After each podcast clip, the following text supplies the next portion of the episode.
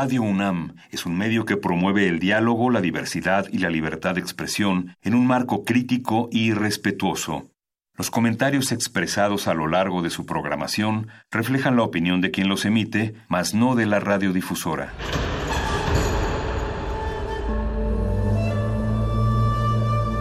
Un templo para la apreciación del ser mediante el sonido. mediante el sonido. Para nosotros. El sol sale durante la noche. Nuestros gritos llevan la mesura del silencio. Y el descontento está lleno de baile y risas. A todo, incluso a nosotros, nos resistimos. La universidad Ustedes y nosotros somos la Resistencia modulada.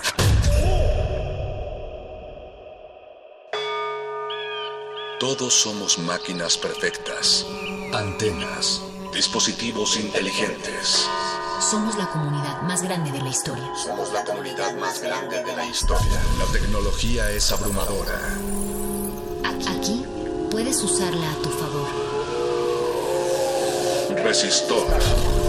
Resistor.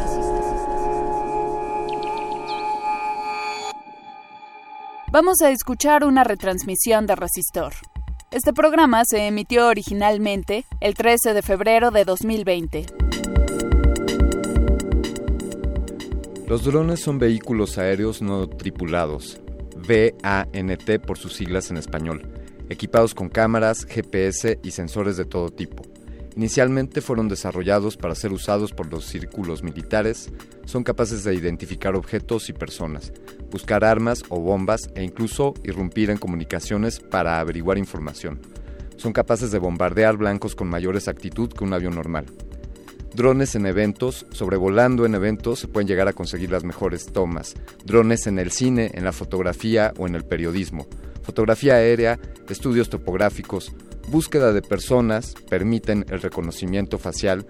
Para entregas a domicilio, en algunos países como Rusia, Israel y China, ya se empiezan a hacer entregas de pizzas, mensajería express por medio de drones.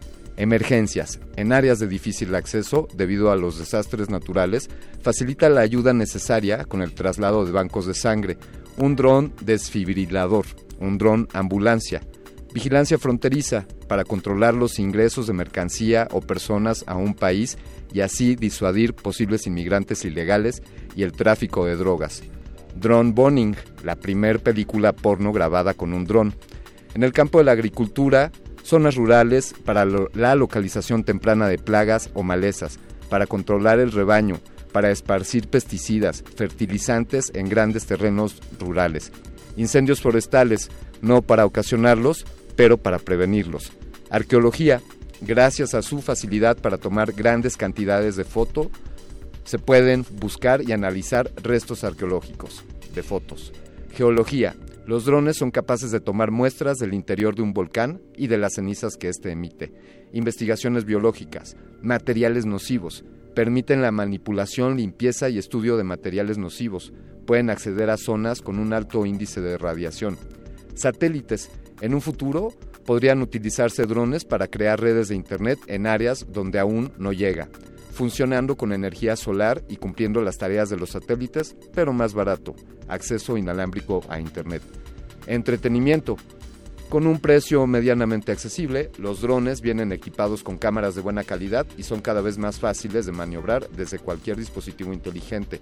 Para carreras, para, decíamos ya, películas porno con drones, drones y aplicaciones en ingeniería, para escaneo, para tecnologías de aviones no tripulados que permiten supervisar proyectos en profundidad como cables de transmisión, oleoductos e inspecciones de mantenimiento, mapeos tridimensionales con drones, proyectos de infraestructura, tareas de planificación aeroportuaria, actividades de mantenimiento y construcción, drones para trabajos de vigilancia en seguridad pública y vigilancia de la muchedumbre, control fiscal, en Argentina, el gobierno se hizo eco de esta tecnología y los drones se emplean para sobrevolar terrenos que fueron declarados al fisco como baldíos.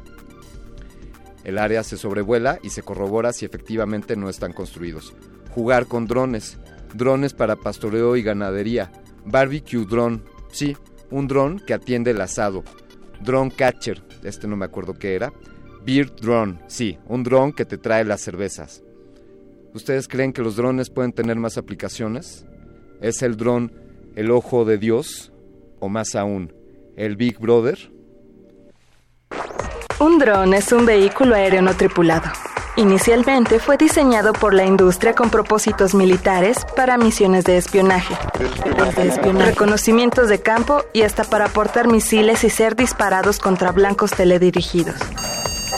Actualmente, y gracias a sus diseños con cámaras, GPS y sensores, es posible que los drones sean utilizados para labores comerciales, de investigación o entretenimiento. GPS y sensores. Los drones ejecutan su plan de vuelo gracias a múltiples sensores que poseen. Estos cumplen la función de adquirir datos para posteriormente ser procesados y analizados con la ayuda de un software. GPS y sensores. Los primeros generan radiación y al hacerlo registran el rebote del objeto o lugar a analizar. Son ideales para recopilar información de carácter topográfica. Los segundos están relacionados con cámaras fotográficas, videocámaras, cámaras infrarrojas, cámaras térmicas, rayos X y escáneres 3D. Pueden ser utilizados por cualquier persona. Un dron es un vehículo aéreo no tripulado. Conoce más sobre los drones y sus sensores a continuación. Resistor. Esto es una señal.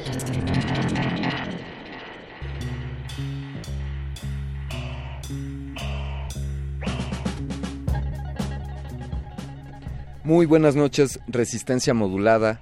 Inicia una emisión más, la emisión 262 de esta su sección favorita de ciencia y tecnología, Resistor. Esto es una señal.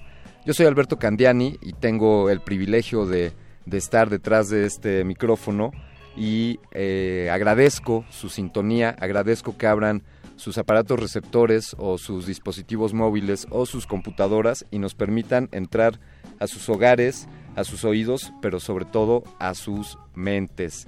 Estamos transmitiendo en vivo eh, desde el 96.1 de frecuencia modulada Radio UNAM, aquí en nuestras instalaciones en la Ciudad de México, en Adolfo Prieto número 133 en la Colonia del Valle, muy cerca del Metrobús Amores. Pueden comunicarse con nosotros, ya lo saben bien ustedes, en nuestras redes sociales, arroba R modulada en Twitter, Resistencia modulada en Facebook. Eh, pueden encontrar videos sobre distintos proyectos que la Resistencia ha realizado en nuestro canal de YouTube, Resistencia Modulada. Y asimismo pueden seguirnos en la red social de Instagram, donde publicamos algunas fotografías. Mi Twitter personal, arroba mindframe3D. Esta noche estaremos hablando sobre estos dispositivos, estos avioncitos, helicópteros, cuadracópteros, algunos con varias hélices, otros con menos hélices y, y una serie de aplicaciones. Pero algo que es importante en lo que les invito a reflexionar es que el dron pues definitivamente es únicamente la plataforma en la que se va a montar un sensor, porque más allá, es decir, tener un dron simplemente que vuele, pues pues el único entretenimiento que me daría es ver un aparato volando por ahí y no me da ninguna otra utilidad. El asunto aquí es que los drones tienen montados en sí pues distintos tipos de sensores, ya escuchábamos en la cápsula del inicio tenemos cámaras, tenemos sensores que emiten radiación y gracias al rebote de esta radiación pueden obtener información.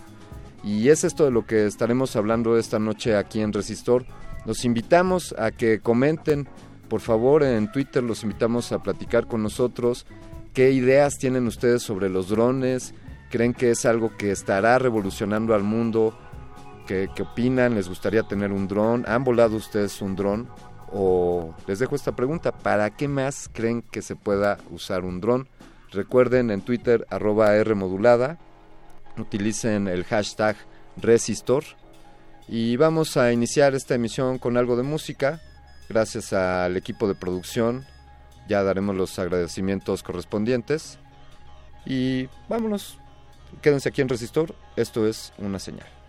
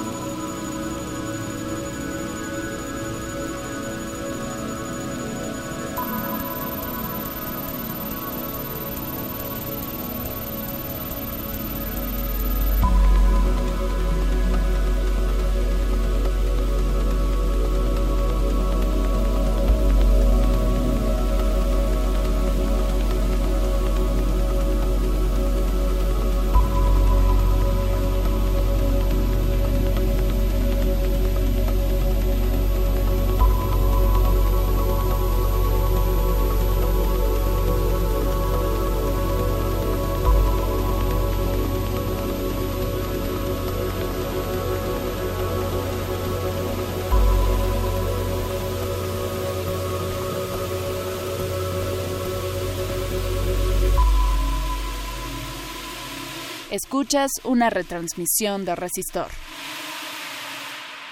Utilización de, utilización de drones. En países como Rusia e Israel, los drones ya se encuentran haciendo envíos de comida rápida. En China, la empresa de correos SF Express hace envíos a través de los pequeños helicópteros. Resistor. Esto es una señal.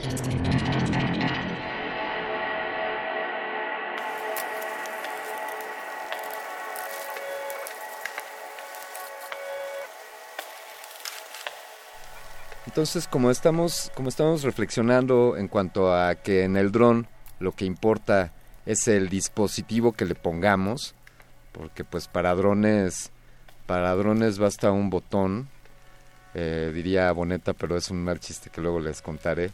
Eh, es decir, te puedes comprar un dron aquí en el súper, en cualquier en cualquier changarrito y pues esto no pasa de ser un juguete, pero pues cuando empieza a cobrar sentido y toda esta infinita lista que, mencionamos al inicio de, los, de las distintas posibilidades que se pueden tener con la utilización de estos dispositivos voladores no tripulados, los drones, eh, pues el, meollo del asunto radica en los sensores.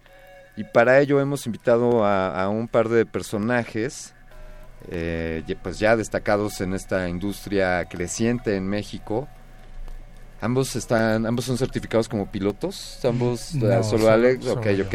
Vamos a presentar a nuestros invitados. A Mandy le da miedo volar. Eh, Sí. Oye, pero yo pensaría que es, que es la forma más segura No, de, de volar. Eh, vamos a presentar a nuestros invitados esta noche, ambos eh, de formación en artes visuales, que se han especializado en fotografía. Bueno, eh, Armandina o Mandy Monroy para los amigos. Estudió la licenciatura de Artes Visuales en la Escuela Nacional de Artes Plásticas y tiene una maestría eh, gráfica en fotografía en la Academia de San Carlos. Ella ha trabajado en distintos proyectos artísticos y culturales. Desde luego ha hecho fotografía y video relacionado con, con la conservación del patrimonio natural y cultural, tangible e intangible de nuestro país. Ya, ya comentaremos sobre el material que tienen ellos en línea para compartir al respecto. Ha colaborado con proyectos para el Museo Regional de Cholula, para el Museo de la Música Mexicana, para el Museo de Tehuacán, ha trabajado en la producción de libros, eh, en el proyecto Ballena Gris, un proyecto muy interesante que buscó recorrer México siguiendo a las ballenas. Y actualmente Mandy es eh, gerente de operaciones de Sensing Science and Technology, Antec. Esta es una empresa dedicada al servicio y desarrollo de integraciones tecnológicas con el uso de diversos sensores. Aquí es donde se va a poner bueno. RGB, IR, NIR, V, multiespectral. Ya nos dirán ellos qué es esto, así que le damos la bienvenida. Mandy, buenas noches. Gracias, buenas noches. Qué gusto que estés por acá. No, gracias por habernos invitado. Y vamos a presentar también a, a Alejandro Boneta. Alex Boneta, él inicia su carrera como fotógrafo hace ya al- algún tiempo, olvidémonos de esos detalles, Alex. Eh, en ese momento él decide dedicarse totalmente a- al paisaje mexicano, a, a documentarlo, y esto lo lleva a viajar por México, a aprender de alpinismo, a volverse buzo y a explorar la fotografía aérea. Supongo que ahí fue naciendo la, la cosquillita y que quizá ni sabías de drones en ese momento. Eh, él, Alejandro Boneta, ha participado en varias exposiciones colectivas e individuales con artistas de distintas especialidades. También ha trabajado en proyectos, por ejemplo, en el Pabellón de México en la Exposición Mundial de Japón y en distintas exposiciones internacionales. También ha publicado proyectos como fotógrafo para reconocidas instituciones gubernamentales, entre, por mencionar algunas, la Presidencia de la República, gobiernos estatales, el Senapred, el INA, Sectur, Pemex.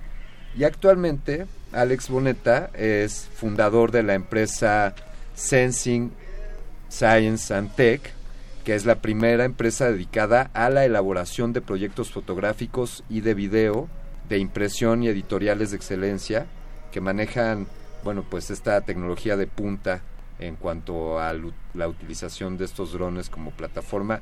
Alex Boneta, bienvenido. Alberto, muchísimas gracias. Gracias. por habernos invitado. Un gusto estar aquí. Qué, qué bueno que se tomaron un dron para llegar a tiempo a la emisión y saltarse el tráfico.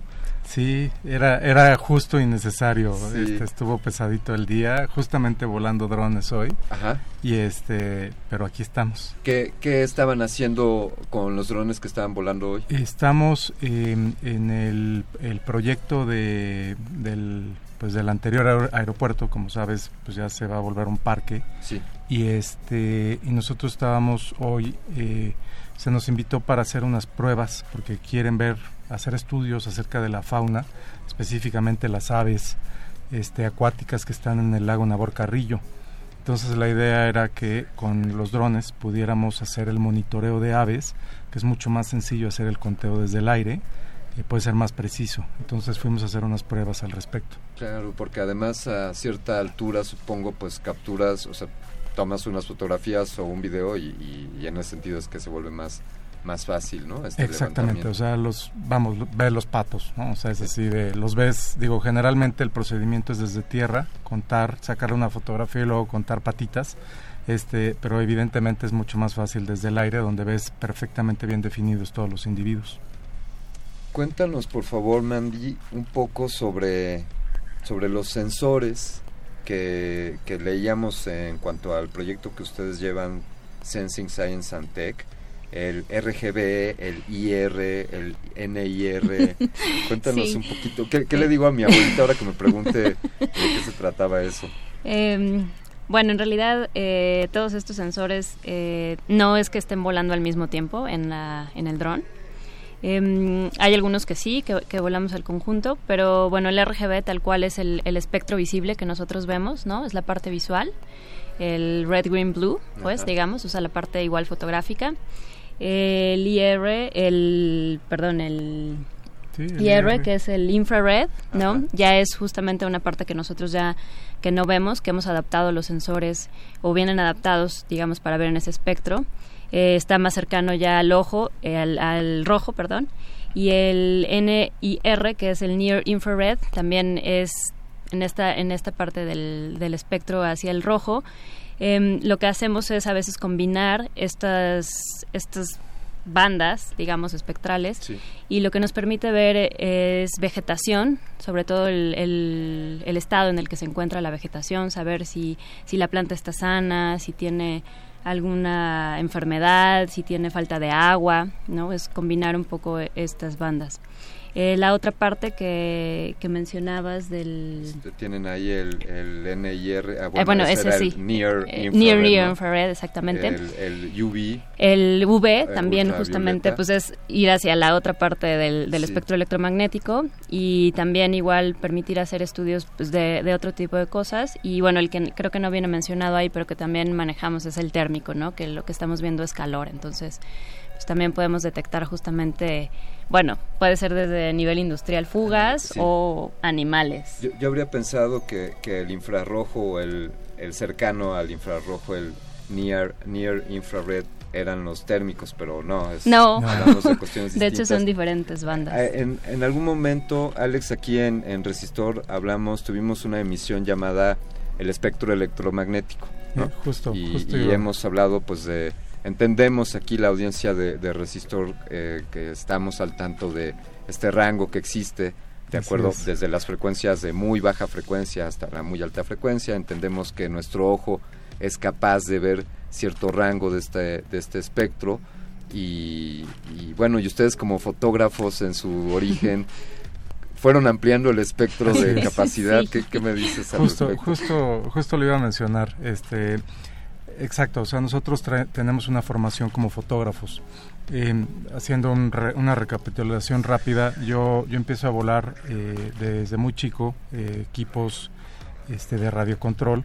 Lo dejo porque mis padres dicen, pues sabes que ya lo financias tú y pues no había mucho de dónde financiarlo porque era muy caro.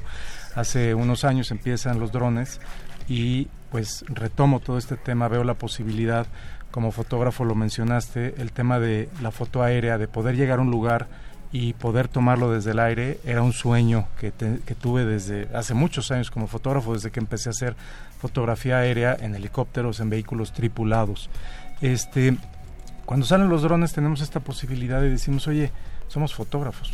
O sea, el espectro electromagnético es lo que manejamos, ¿no? O sea, ¿por qué nos limitamos solamente a lo visual? Si resulta que para un lado y para el otro hay un freguero de bandas que podemos utilizar.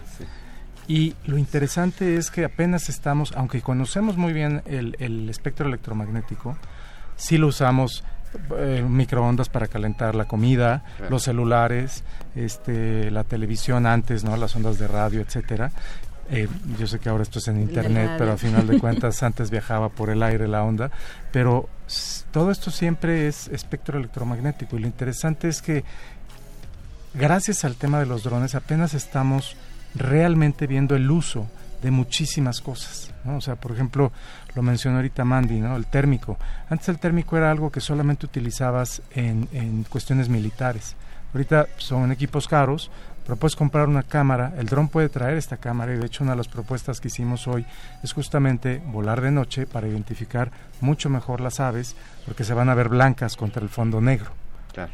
Entonces se nos está abriendo ahorita un panorama espectacular, ahora sí que ah, espectacular del espectro, ¿no? Seguro está muy muy muy bobo mi chiste, pero es como aumentale el asa a, a la cámara, ¿no? ¿Qué tanto le podemos subir el asa a nuestros sensores. Pues, pues mira, o sea, lo interesante es eso, que, que estamos cada vez viendo más sensores que captan cada vez más cosas. O sea, ahorita estamos hablando de multiespectral, por ejemplo, en el caso del NIR, ¿no? Llamémoslo así para no vernos tan sangrones con el NIR infrared. El NIR, como le llamamos acá, es la, jerga más normal. Este, ya estás hablando de cámaras multiespectrales, o sea, captan ya distintas partes del espectro, no solamente la luz visible. Pero ¿qué pasa cuando hablamos de cámaras hiperespectrales? Ya estamos hablando de sensores que tienen la capacidad de captar rangos eh, espectrales muchísimo más amplios, pero que además no te captan eh, el rango como un, un, gradiente o como lo vería una cámara o como lo vemos nosotros, sino que tiene la capacidad de captar este, frecuencias específicas de luz. Entonces ya no tienes, la foto es bidimensional, ¿no? o sea, la foto es un, como tal una fotografía es plana, ¿no? O sea, vemos, distinguimos la profundidad porque así lo entiende nuestro cerebro, pero en realidad es plana. Pero imagínate una foto hiperespectral ya en tercera dimensión, donde toda la, la, tercera dimensión se refiere a todas las longitudes de onda que esta cámara puede ver. La capacidad de información que podemos obtener de ese tipo de imágenes es infinita. De hecho, apenas estamos empezando a entender todas las cosas que podemos hacer con ella. Ese, ese debe ser un uno de los problemas, quiero pensar, el cuántas cuántas memorias USB te llevas para captar todo lo que vas bajando, cuántos todos los pues, gigas. hablemos sí, sí de gigas y terabytes. Eh, eh, luego cómo cómo digerir todos estos datos, Mandy, ¿Qué, qué pasa después de que tomamos todas estas fotos. experiencias con los clientes. Sí, sí, eso creo que ha sido todo un tema, ¿no? La, la memoria, obviamente, que, que ocupa toda la información que procesamos. Incluso yo creo que, que los primeros problemas, y siguen aún, ¿eh? o sea, después de muchos años que, que llevamos en, trabajando en este tema con los drones, cuando nosotros hacíamos levantamientos, ya sea de fotografía o video, pero ya, ya que tuviera que ver más, por ejemplo, con crear mapas, ¿no? O sea, que es un cúmulo de, fotos que pues procesas, ¿no? Para crear un, un mapa georreferenciado de un lugar, pues la gente estaba acostumbrada a trabajos que se hacían, por ejemplo, con avioneta, ¿no? Donde la resolución era menor. Con los drones eh, vuelas a una altura mucho menor, ¿no? Que con la avioneta y pues claro, la cantidad de información que obtienes es mayor, ¿no? Porque tienes mayor detalle en los árboles, en la vegetación, en la roca, o sea, todo lo que quieras ver, ¿no? O sea, puedas y quieras ver. Y empezó a pasarnos mucho que sí, eh, el mismo cliente decía, bueno, pero ¿y qué hago con tanta información, no? O sea, y no nada más la información, sino el peso mismo de los archivos, ¿no? De repente sí se volvían inmanejables que hasta tuvimos que bajarle un poquito, ¿no? Así de, bueno, vuela más alto porque si no la resolución ya es demasiado, ¿no? Ya, ya no saben qué hacer con ella. Entonces, sí es un tema porque además esto implica sí que podamos ver, que tengamos más información, pero también implica procesamiento, ¿no? O sea, computadoras que tengan procesamientos, este, procesadores más rápidos, más memoria, programas que los puedan leer. Entonces, sí es, sí es un tema ver la, la información, pero una vez que la estás viendo, es, yo creo que es increíble los resultados que puedes obtener al respecto. Qué, qué, maravilla ver que en la realidad hay quizá más de lo que, desde luego, omito el quizá, desde luego hay más que lo que nuestros ojitos logran ver. Eh, Alex, estamos hablando en este punto de, de la resolución, llamémosle, ¿no? Este nivel de detalle.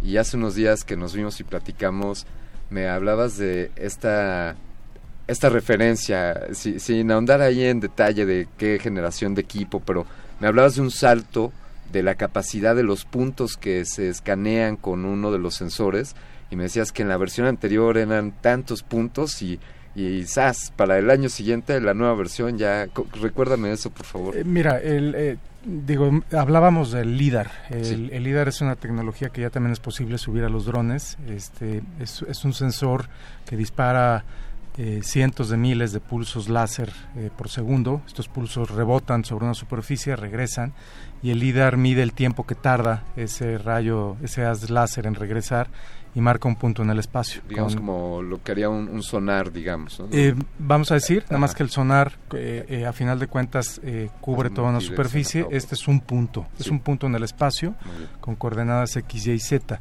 Es una tecnología que existe desde hace 20 años.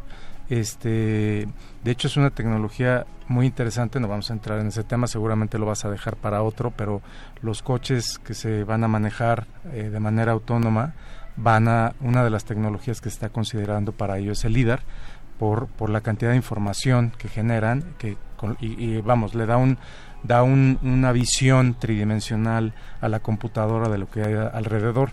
Evidentemente para nosotros funciona igual, o sea, nos genera una visión tridimensional de todo lo que se escanee. Em, con vehículos tripulados, con avionetas, generalmente este tipo de resultados anda entre los 4, 8 puntos que decíamos por metro cuadrado, o sea, tienes más o menos de 4 a 8 retornos de láser que realmente te funcionan para poder hacer el, el, modelo tridimensional.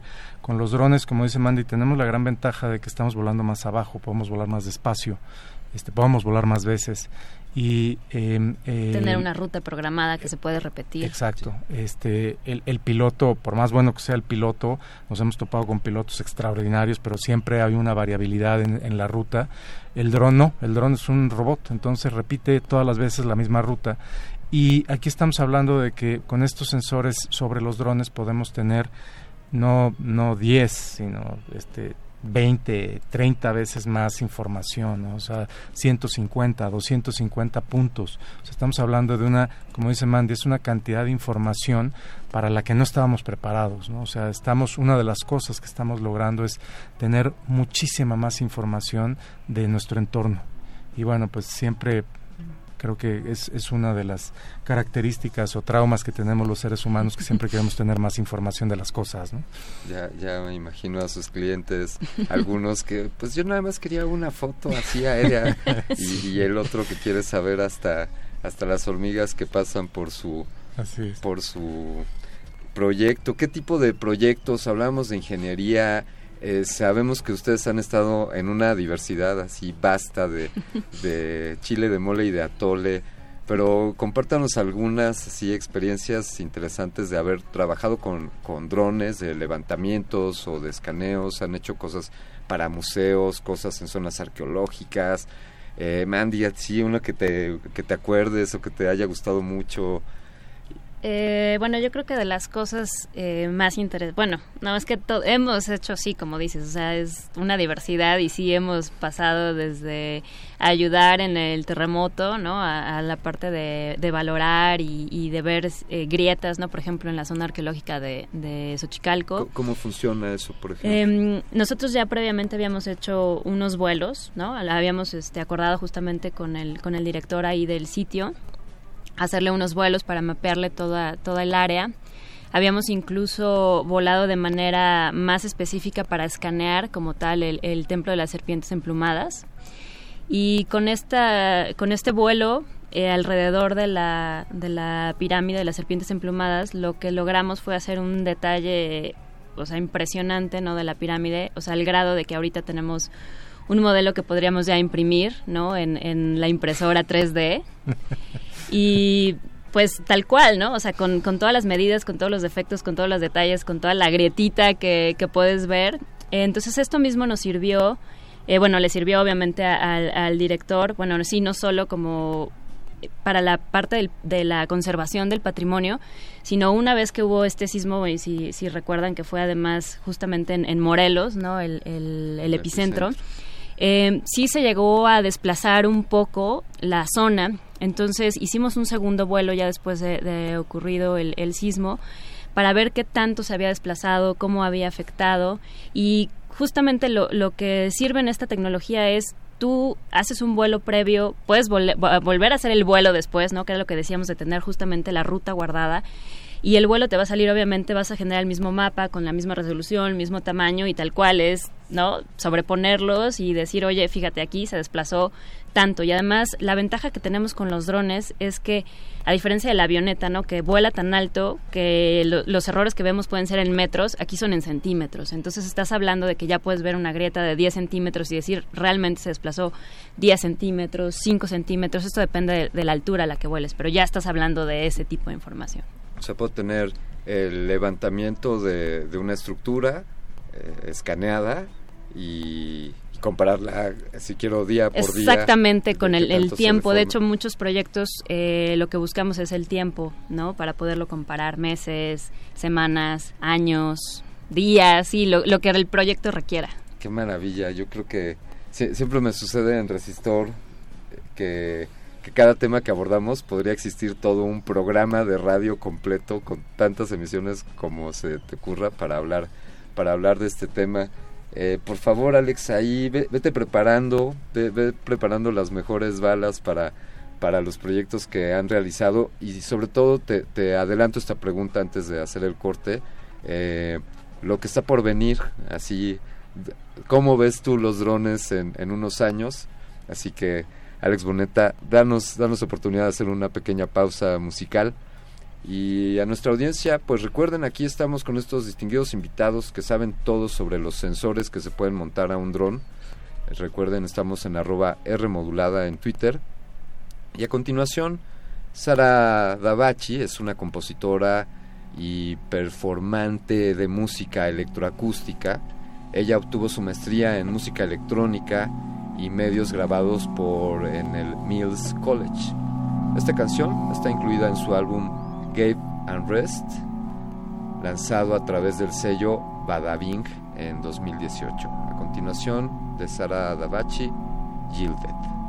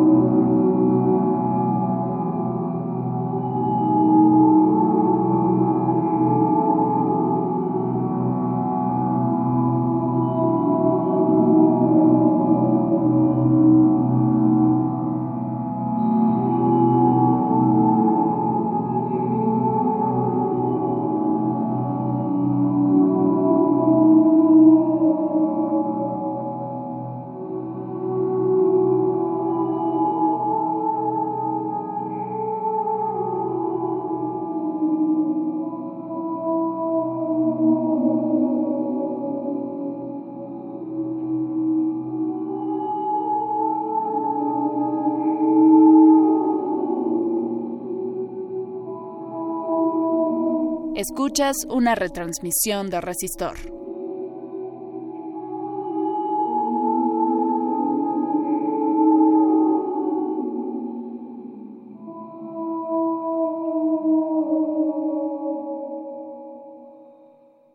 Utilización, utilización, utilización de drones. En Fukushima, Japón, se utilizaron drones para obtener una vista precisa del interior del reactor nuclear, con el objetivo de elaborar un plan de limpieza y prevención de futuras fugas. Resistor. Esto es una señal.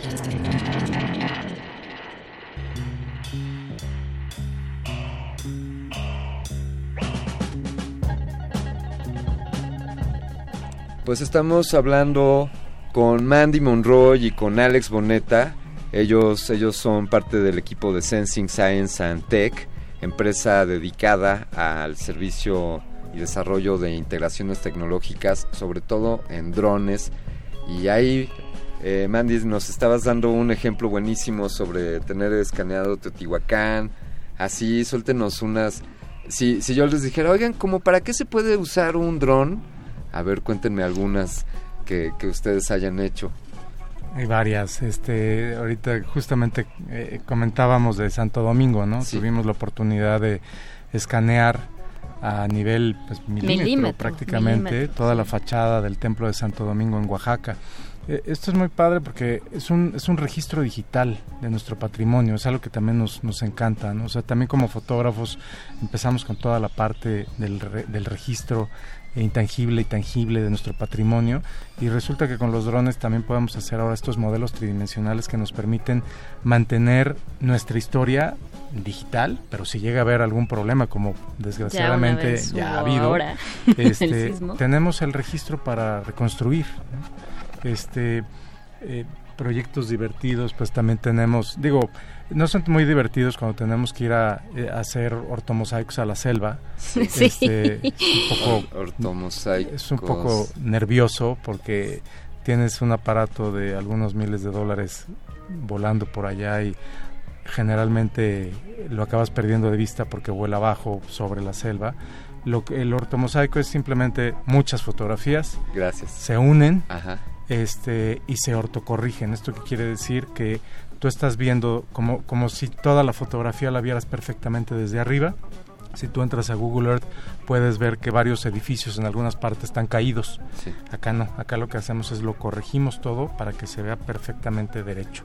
Y esto es a partir, es un, es un mosaico que se genera a partir de muchas fotografías pero vamos, creo que también proyectos interesantes como el de hoy, ¿no? El, poder estar en un lugar así, este, es impresionante el lago Naborcarrillo, la cantidad de aves acuáticas que hay y que te estén invitando a un proyecto en el que puedas este, eh, hacer el conteo de estas aves, ¿no? Es decir, oye, pues es un lugar muy importante para las aves acuáticas que, que muchas son migratorias y que llegan a esa parte de la Ciudad de México, que tú eres Ciudad de México, pues es muy interesante, o sea, y como esos ¿Cómo, pues cómo sucede eh, un, es correcto decir levantamiento? desde luego pues está la parte de la necesidad del, del cliente, ¿no? El proyecto o, si es un, proyecto eh, pues de carácter social, está el plan, ¿no? Haces un plan, vamos a escanear esta fachada de esta iglesia, eh, que, requiere, montas los, los sensores en los drones,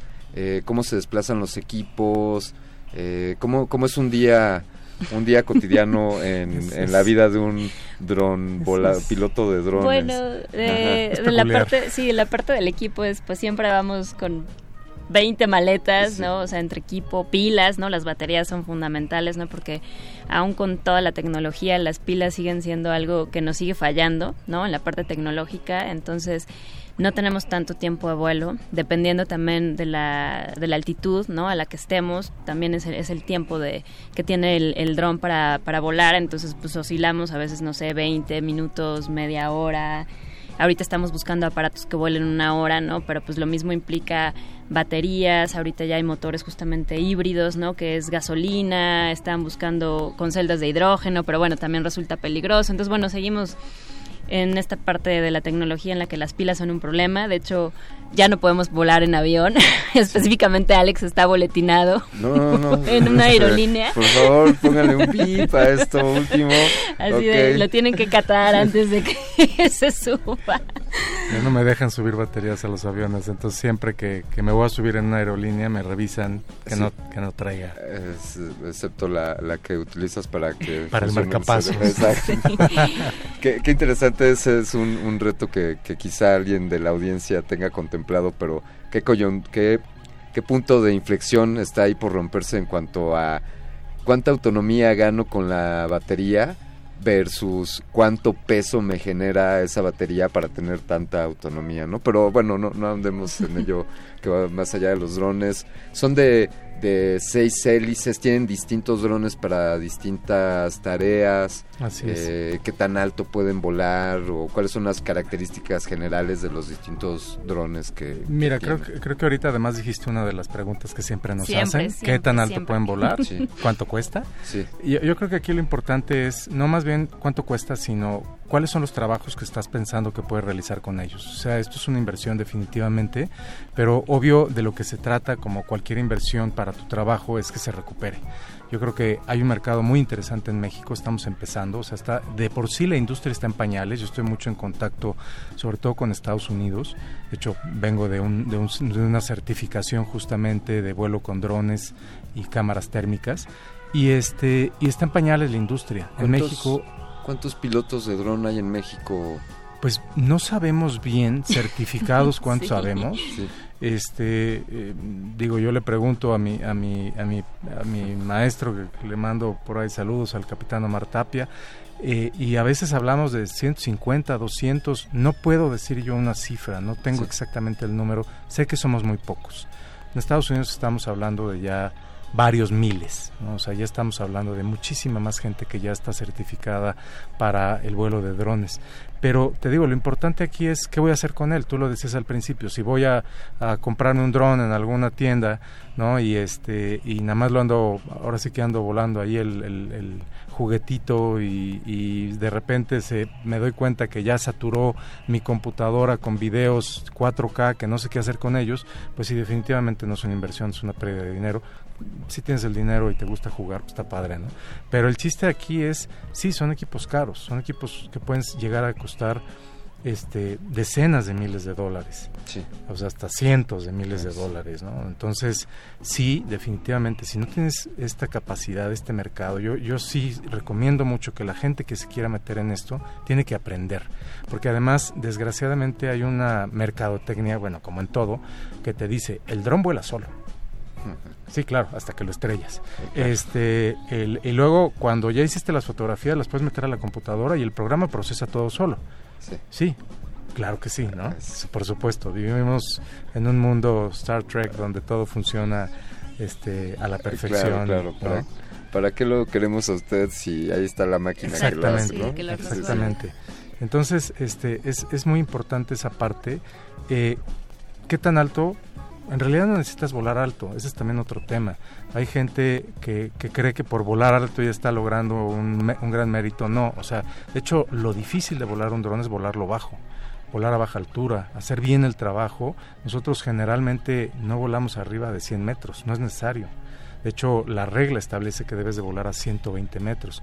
Mencionabas tipos de drones, hay eh, alas fijas de una hélice, hay ahora de despegue vertical, que son avioncitos que despegan vertical y luego se acuestan y ya vuelan de manera horizontal. Este, hay drones, multicópteros, de, hay uno muy bonito que acaba de salir de dos hélices solamente. Eh, en fin, yo creo que esto es un, además, se está experimentando, se sigue probando, ¿no? Como dice Mandy, está el tema de las baterías. O sea, ahorita utilizamos baterías que, que son prácticamente las mismas que usan los celulares. O sea, es una tecnología que lleva muchos años existiendo, pero que no es muy eficiente. Entonces, seguimos experimentando, o sea, a final de cuentas, aunque ya está la industria, aunque, aunque ya hay un, hubo un boom, ¿no? De que toda la gente quería tener un dron, ahorita como que se tranquilizaron, pero definitivamente... Y los estrellaron. Y los estrellaron, pero definitivamente se van a seguir usando cada vez más. ¿Cuál es el, futuro digamos que ya se va a solucionar este tema. Ya no se preocupen dentro de unos años, muchachos, yo me encargo que el tema de las baterías ya no sea una limitante. Eh, ¿Cuál es el futuro? ¿Qué va a estar pasando con los drones? Nos van a va a llegar un día en el que voltearemos al cielo y diremos, oye, está nublado. No, son los drones. Eh, ¿Cómo lo ven? Pues si, me dejas, Mandy, que esa parte me encanta. Yo sé que esa este, parte de futurista te encanta. Mira, hay, muchos caminos. Digo, evidentemente se habla desde la parte eh, eh, militar, o sea, que ya eh, originalmente los drones solamente estaban destinados para el ejército. Ahora cualquiera puede comprar un dron y eventualmente o ya empieza a haber drones, ya, ya ha habido atentados, ¿no? Hubo un atentado a Maduro con unos drones que cargaron, cargaron explosivos. Este, Turquía ya desarrolló un dron con una ametralladora y además estamos hablando de un dron comercial que le montaron una ametralladora. O sea, sí, sí hay un destino evidentemente que puede ser muy preocupante porque se, puede, se, le, puede dar un mal uso como a cualquier tecnología que existe. Sin embargo, em, yo creo que los drones como el Internet son la siguiente gran revolución. en su momento el Internet fue una super revolución este fue la, la autopista, ¿no? La, este, y ahora, ahora van a ser los drones, o sea, la autopista aérea la van a ocupar los drones, o sea, vamos sí, sí, vamos, eh. vamos a ver, vamos a ver drones en muchísimos campos, o sea, estamos hablando de que ya empieza Amazon, a, ya fue autorizado Amazon hace unos días por la FAA para empezar a hacer entregas este con drones. o sea, eso ya es ya ya digo acá yo creo que va a ser un poco complicado porque el, temor va a ser que se roben el dron, pero Alex tenemos un, eh, tenemos aquí un, par de menciones en, en Twitter. Refrancito nos dice, buenas noches, súper interesante charla, saludos, les manda. Gracias. Han tenido, muy breve porque se nos acerca el, tiempo, han tenido acercamiento para levantamientos como los del sureste y los megaproyectos como el Tren Maya y los LIDAR. Este, bueno, eh, quiero decir que nosotros fuimos los que propusimos el tema LIDAR como un, una herramienta indispensable. Como el estudio necesario para el tema del Tren Maya eh, pues ya no queremos entrar en cuestiones políticas, pero quedamos fuera de todo ese tema. ¿no? Oye, nos preguntan también, Martín Baladés nos dice, hay escuelas de vuelo de drones y si pueden hacer otro programa, así que muchachos están invitados para otro programa, pero hay escuelas, hay sí, escuelas. Sí, hay varias. Este, yo en lo personal me capacité con, con el capitán Omar Tapia, si lo buscan en internet así lo van a encontrar. Este, es muy importante que si quieren hacer esto de manera profesional se certifiquen, saquen su licencia. Si es caro, si cuesta, si cuestan este, una planita, pero vale la pena. Insisto que si se hacen bien las cosas, van a recuperar esa inversión. Y yo creo que, perdón, que es importante para todos que se hagan bien las cosas, ¿no? A final de cuentas, si vamos siguiendo las reglas, es seguridad de todos y además también creamos una, una competencia equitativa y justa, ¿no? O sea, de entre los, pilotos que están certificados, que sí cobran más porque están certificados, porque estamos siguiendo las reglas, porque tenemos registrados los aparatos, ¿no? A los que nada más están volando y pues sí, claro, eso se cobra, ¿no? O sea, tiene un precio, pero yo creo que la manera en la que debemos funcionar, pues sí, también es con las reglas, por seguridad sobre todo. Eh, Pablo Extinto nos dice, nos manda saludos, los drones que nos persiguen desde la nave Resistor con Mindframe 3D, desde R modulada. Gracias Pablo Extinto. Eh, ¿Cómo puede nuestra audiencia conocer más sobre el trabajo de ustedes? ¿Están en redes sociales o cómo podrían contactarles? Pues eh, ahorita estamos arrancando esta empresa. Este, la, la, la página de internet va a estar pronto en línea. Yo creo que de cualquier manera podemos darles nuestros correos y quieren algo más de información, con mucho gusto. Este, mi correo es a boneta con B de bueno, bueno, como el actor. Como Diego Boneta. Como Diego Boneta, arroba s science tech t e c h Muy bien. Y, y el de Manny pues es, es a Monroy y todo lo demás. Muy bien, los compartiremos en nuestras redes sociales. Y bien, pues Cronos, Cronos ha llegado a esta emisión. Alex Boneta, Mandy Monroy, muchísimas gracias por, por acompañarnos esta noche y por esta agradable charla. Espero que su dron los esté esperando aquí afuera y no se haya ido a volar solo. Ya está. Eh, muchas felicidades. Y, muchas gracias.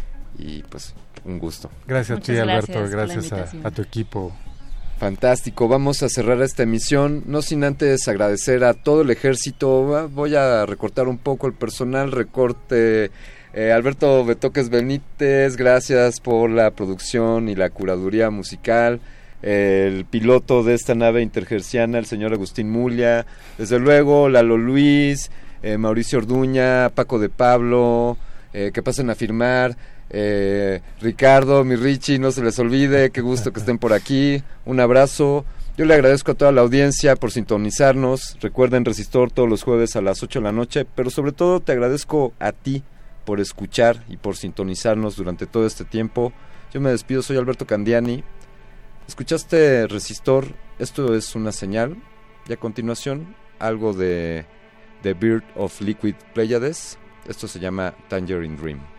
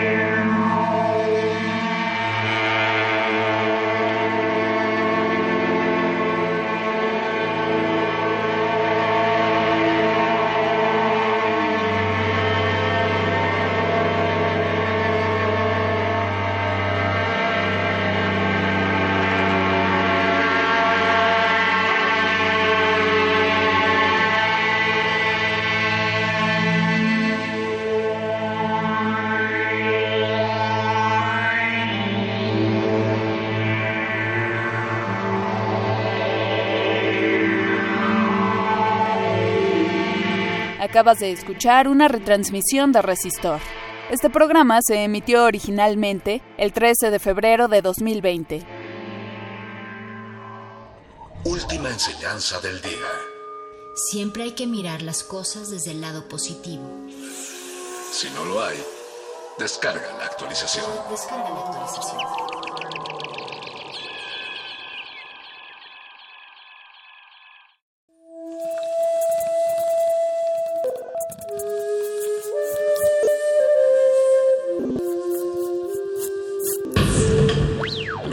Música emergente es como el silencio. Silencio.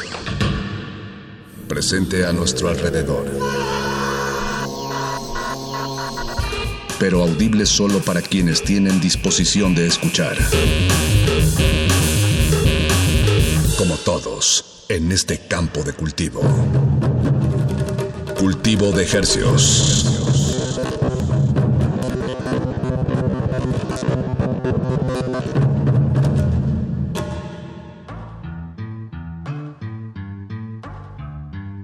Organismos audiosensibles y radioceptibles inmersos en las ondas hercianas. Bienvenidos a otra emisión vacacional de Cultivo de Hercios el invernadero musical de resistencia modulada que por cierto se encuentra de vacaciones, que se atomiza y transmite los lunes y los jueves a través de esta frecuencia 96.1 de FM. También estamos sonando en el 860 de AM con 100.000 watts de potencia aquí en el Valle de México, Radio UNAM, y sonamos en el mundo entero a través de nuestros portales www.resistenciamodulada.com y www.radio.unam.mx. Les saluda su servidor Apache o Raspi. Y su servidor servidor Paco de Pablo desde la XCUN.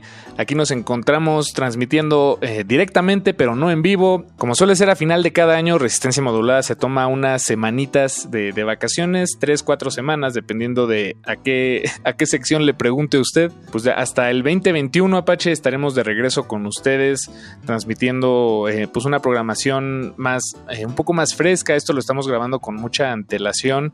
Por eso no podremos traerles los estrenos recientes cultivados de, la temporada en, América Latina, pero sí les traemos una selección de lo que ha sonado a lo largo y ancho de, en este año, en este espacio. No es, eh, no es lo mejor de, pero sí es lo que nos parece que pinta un, panorama más completo de la rica variedad musical con la que eh, pues hemos podido armar este programa en compañía de usted estos últimos meses. En, en estricto sentido, estos últimos seis meses.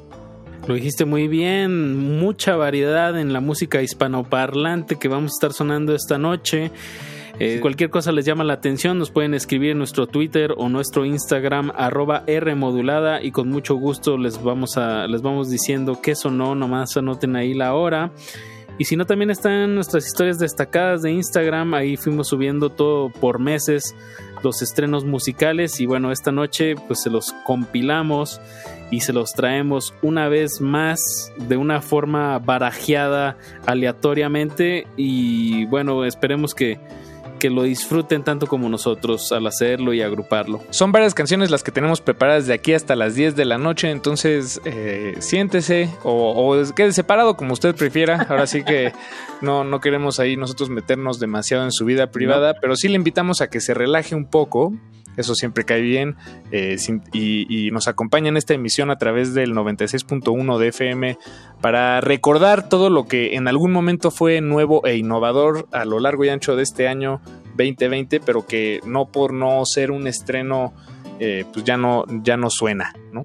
Eh, no, no pierde frescura la música que vamos a sonar. Y bueno, como bien dices Paco, afilemos la oreja, vámonos con música de aquí hasta las 10 de la noche. Cultivo de. Cultivo.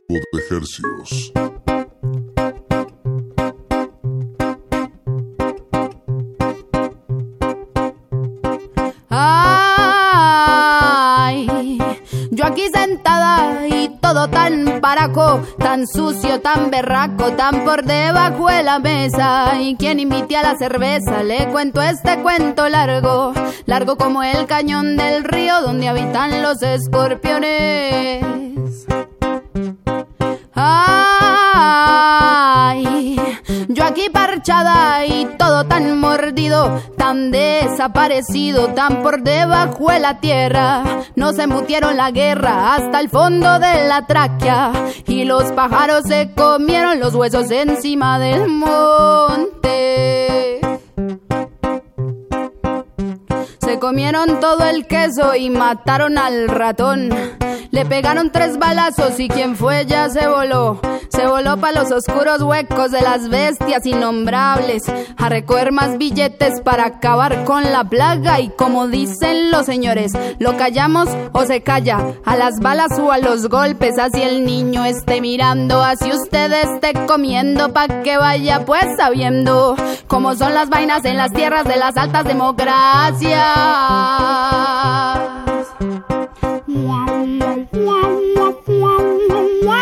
la la la la la la la la la la la.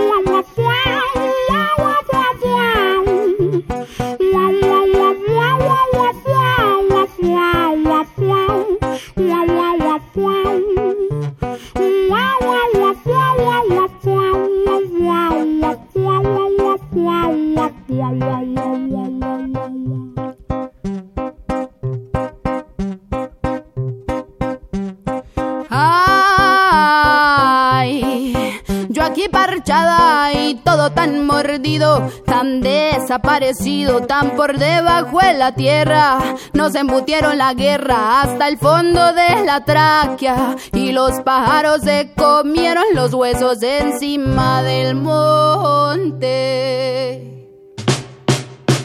Traigo enterradas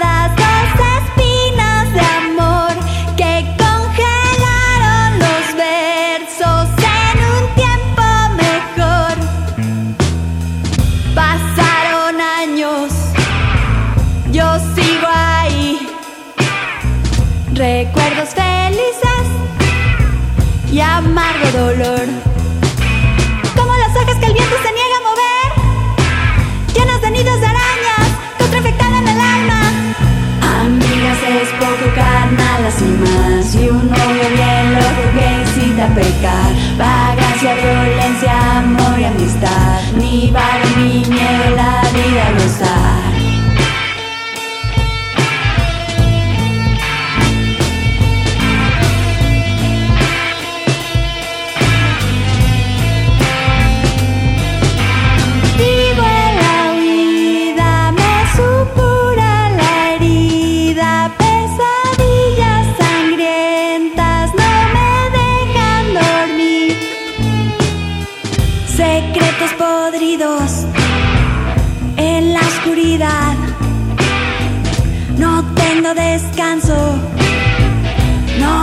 Perdón. De gotas pequeñas armé esta canción. La canto escondidas en mi corazón. Ta, tara, ta, ta, tarara. Amigas es poco carnal, así más. Y un novio bien loco que incita a pecar. Vagancia, violencia, amor y amistad. Ni vara ni miedo la vida gozar.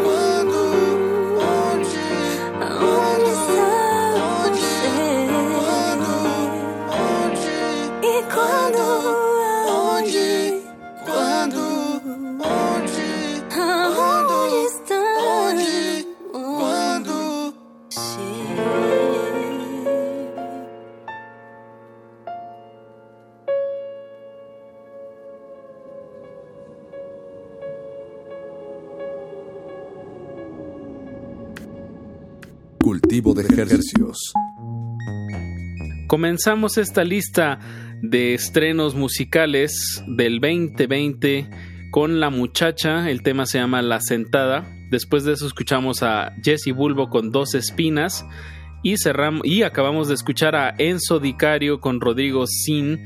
El tema se llama Sem Flow. Paquito, esta es la última emisión del año. La última emisión del año, Apache. 2020 se nos fue de las Se manos. acabó. Como agua, se escurrió, se acabó. Y bueno, nosotros nos quedamos. Quedan unos cuantos minutos. Nos quedamos con la música, por lo menos en este espacio. Y, y vamos a seguir con La Vida Bohem, que hace su tercera aparición en este recuento. eh, únicamente porque eh, creo que es la banda que más sencillos publicó este año de, de las que hemos Muy sonado. Muy activos.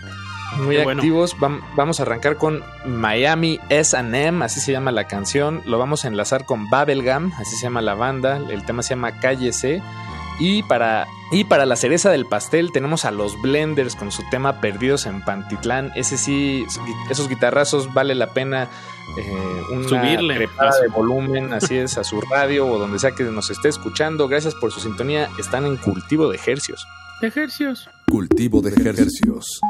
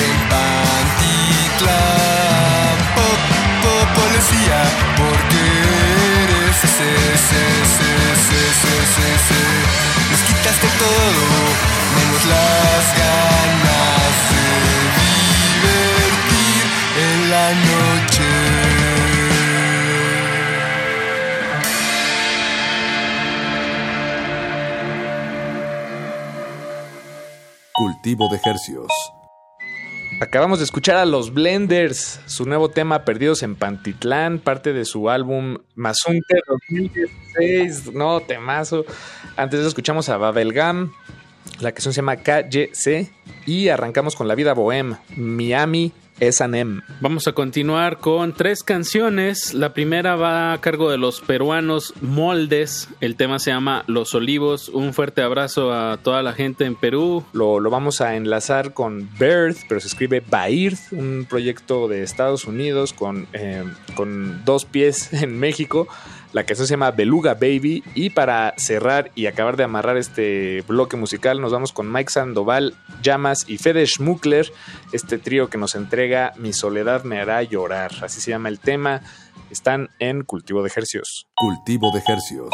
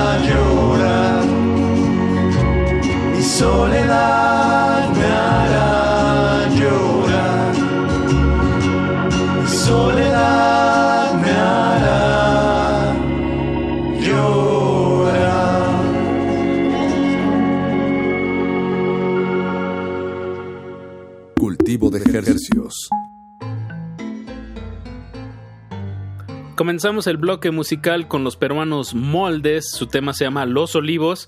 Después de eso escuchamos a Bird o Bird con Beluga Baby de Masasazo. Y acabamos de escuchar de Mike Sandoval en colaboración con Fede Schmuckler, Mi Soledad me hará llorar. Y siguiendo en esta tónica de viejo oeste, vamos con un bloque de dos canciones a cargo de Decentis, Time is an Illusion, y así se llama el tema. Y después vamos con Ed Maverick con 3BT diagonal todo lo que miras, entre paréntesis, Master 3. Están en cultivo de ejercicios. Cultivo de ejercicios. Pasta Ricoletto. Pasta Ricoletto.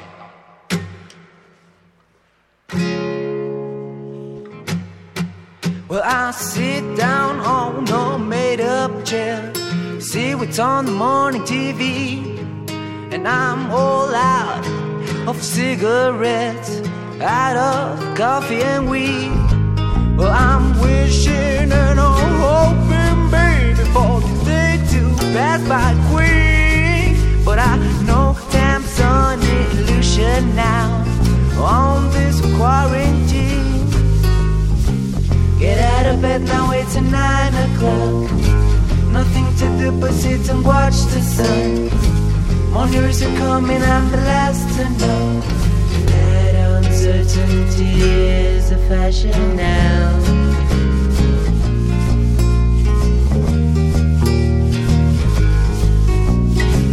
I count the hours, I count the days. I count my bills, I count my friends, and it doesn't make any goddamn sense what the government recommends. There's a hole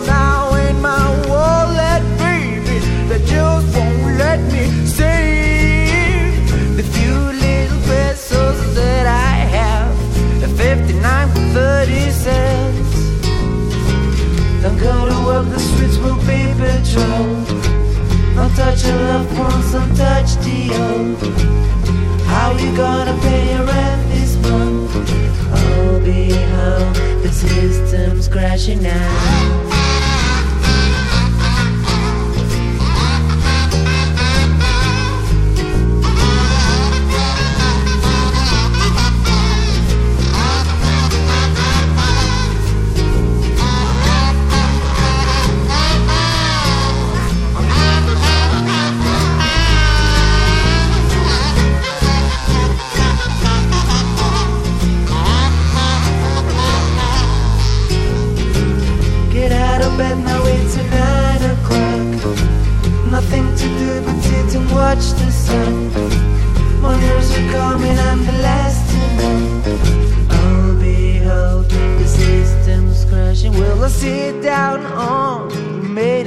See what's on the morning TV. And I'm all out of cigarettes, out of coffee and weed. Well, I'm wishing and I'm hoping, baby, for this day to pass by quick. But I know time's an illusion now on this quarantine.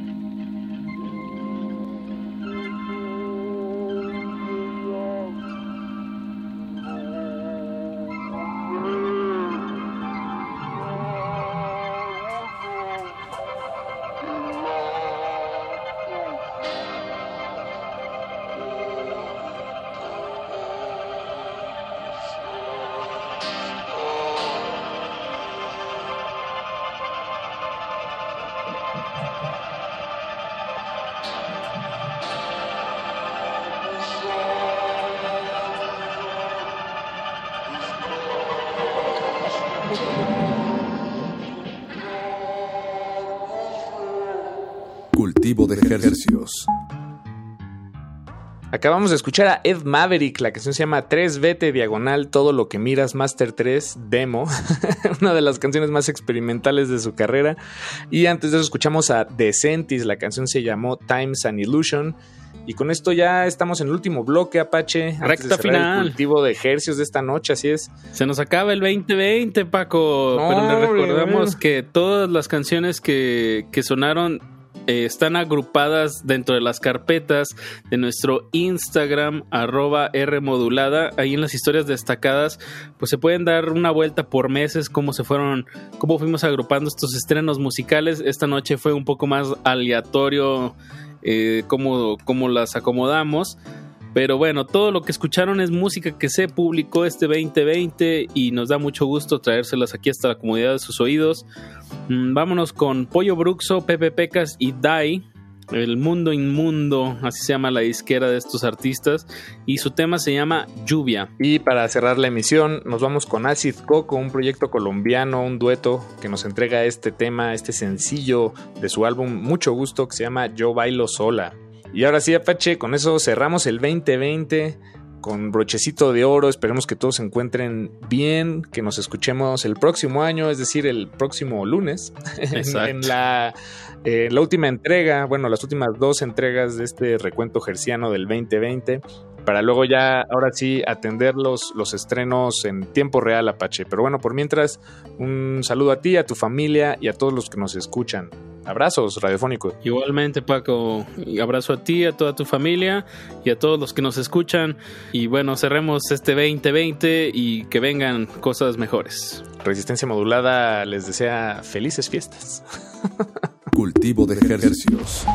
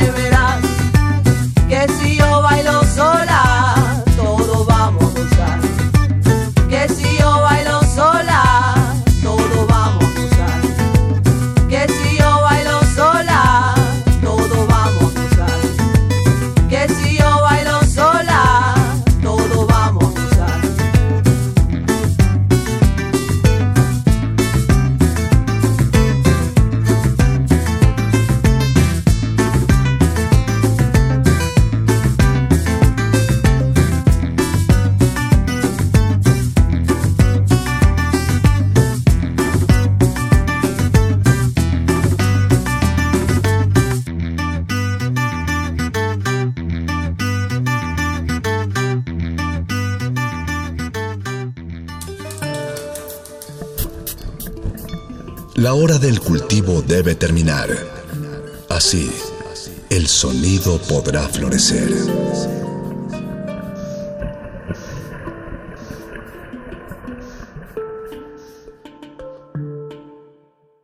El siguiente programa es una retransmisión. El siguiente programa es una retransmisión. El siguiente programa es una retransmisión. Eh, Mauricio está en este momento, que puede ser cualquier momento, eh, pedaleando su bicicleta sobre Avenida División del Norte. Mauricio está en este momento haciendo un- una entrega de un libro en la Biblioteca Vasconcelos que tenía cuatro meses sin entregar, pero se dio cuenta de que la biblioteca estaba cerrada. Mauricio está entregando un bote de anabólicos para fisicoculturistas en Barras Pradera. Mauricio está tallándose el mismo para hacer una estatua, una autoestatua de Mauricio. Mauricio eh, está editando unos audios que probablemente ya quedaron hace hace tres ediciones. Existen flores en medio de los pantanos. Ecosistemas entre los charcos. La basura de unos Es el tesoro de otros. La realidad es una máscara. Y cada una de sus verdades, una historia. Aguas negras. Ensuciamos porque la renovación está en limpiar. Limpiar.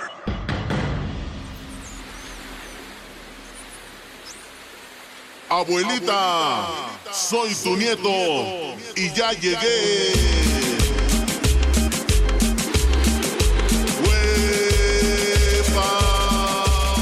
Eh, hablamos de una de las personas quizás no, no solo más elementales de Aguas Negras porque es el productor también. O sea, digo, tú también eres productor. No, Eres él, él- él es el señor de los audios. el señor de los audios, me gusta, me gusta. Este, pero también un, un elemento bastante importante para, para también para la misma labor en el equipo de resistencia modulada, ¿no? Ahora, en ese sentido, su ausencia es como su omnipresencia. Así es, eh, porque aunque no esté presente, siempre hay algún elemento auditivo, por lo menos en, en esta barra, que le pertenece. Cuando entré, había como ciertas firmillas y cosas así de resistencia modulada, y, y las que él hacía tenían como su firma en el nombre del archivo, Y, y eran, y eran como, wow, estaban muy, muy buenas. Siempre eran las su sello particular, ¿no? Sí. ¿Y dónde está Mauricio? Eh, es el nombre de esta emisión con la que cerramos la, la, la serie, ¿no? De alguna manera. Sí, tengo que decir que no he escuchado todavía el segundo episodio, que es el, el ¿Dónde está Eduardo? Pero, pero yo creo que ha sido, por lo menos, me gustó mucho tu programa. Ah, ¿qué, pens qué, pens qué pensaste? Es, una- es un ejercicio bastante raro porque este va a ser el primer programa que yo hago ya, ya habiendo escuchando, escuchado el mío. ¿no? Ajá, Entonces no sé si eso predetermine como lo que vaya como lo que vaya a decir, ¿no? Quizás, sobre todo porque pues está es- este tema de que Mauricio y yo nos conocemos desde los 12 años. 12 años, o sea, lo que, o sea, a los 12 años yo era un bebé. Sigue siendo un bebé, sigue siendo el, el- el bebé de las aguas negras. Es más, siento que Mau es la balsa, yo el balsero y tú el turista. Sí, si esto fuera turista. como un... ¿Has visto ese esquema que hacen en psicoanálisis freudiano de la carreta? Que el yo es el que lleva la carreta y el super yo. Bueno, no sé, ahorita Wow. si nos escuchara un psicoanalista me mataría porque le diría, lo estás haciendo todo mal. Pero bueno, Mauricio es una de las, además de todo lo que ya dijimos, es una de las mentalidades más transversales que conozco. O sea, le, le funciona el cerebro de una manera oblicua bastante particular. Que Y- podría decir que no encuentro en, en otra persona. Y a ver, cuéntame, eh, a los 12 años era así. Siempre ha sido así. Siempre ha sido así. Y es muy raro porque a pesar de que lo conoces y vas creciendo con él, pues como lo ves muy seguido, salvo esta, este- esta temporada larga que nos dejamos de ver, cuando te vuelves a reencontrar con él, a pesar de que ya son adultos, lo vuelves a escuchar igual. Y mucha gente nos dice Mauricio y de mí que cuando estamos juntos nos reímos y hablamos igual. Como que hay esta cosa de mímesis. Sí. De hecho, me decía mucho una persona, eh, parecen llenas. Se ríen como llenas. Digo, como idiota. Eh, sí, me parece que son un buen equipo y... Y, por y también te va a pasar a ti. ¿Te imaginas que empiece a... a- No, porque yo, yo, yo tengo que confesar eh, en este momento a, a la radio pública que hay muchas veces en las que no comprendo las conversaciones, entonces... Por la cosa del slang. Sí, puede ser por eso, por contexto, por... La jerga. Yo, yo siento que ya conozco muchísimas cosas de México y sobre todo con todo lo que está pasando ahorita, político y no sé qué. O sea, tengo contexto para decir un chiste de... Yo he notado, por ejemplo, De que... los claro, exacto, eso es donde voy. O sea, el hecho de que trabajes en un medio de comunicación mexicano, yo he notado que se ha traducido en que a veces tienes más contexto del que otras personas de, aquí de México deberían tener. Mm, Sí, pero yo creo que hablo más de. de. Ah, por ejemplo, ayer, eh, perdón, eh, ayer ya no existe en este programa, pero cuando escuché el programa, cuando estábamos escuchando el programa ¿Dónde está Ricardo? Dijiste me chivié y yo tuve que preguntar qué era eso. ya me explicaron, pero, pero ese tipo de cosas puede pasar. Y eso está entrando en desuso también. O sea, también una cosa con Mauricio es que venimos de contextos de familias que no son completamente citadinas, ¿no? O sea, que como tienen un, un origen rural y también pertenecemos a esa época donde no había internet y, y había como mucha precarización. Entonces traemos también unos referentes que nos hermanan y que de alguna manera nos disasocian de pues de la modernidad, ¿no? Del, del asunto cosmopolita que, que viene gestándose en, la, en el Distrito Federal, en el antes Distrito Federal. Entonces esa parte está muy rara porque a veces siento que Mauricio pertenece a otra época, o sea que es un ser completamente anacrónico. Digo, con todo lo bueno y malo que podía traer eso, ¿no? Está bueno. Mauricio eh, estudió artes, ¿no?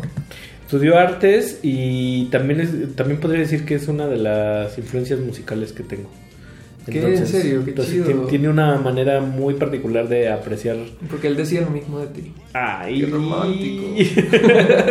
¿Y qué te parece si vamos con un primer bloque? Así es. Y vamos a ir a uno de sus, que estoy seguro que es uno de sus héroes nacionales. Ok. Que es casi casi podría decir, me va a matar si me equivoco.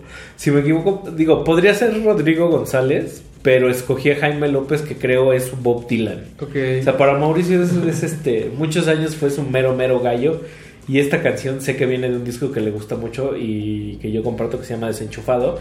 Y la canción se llama Asunto Nauseabundo. Entonces Mauricio con toda esta... Alguna vez tuvimos un grupo de noise que se llamaba La Bilis Negra. Entonces, Tú estabas en él, claro. Sí, yo, yo hablaba como falso, falso japonés. Akato no ganan shitaka no y...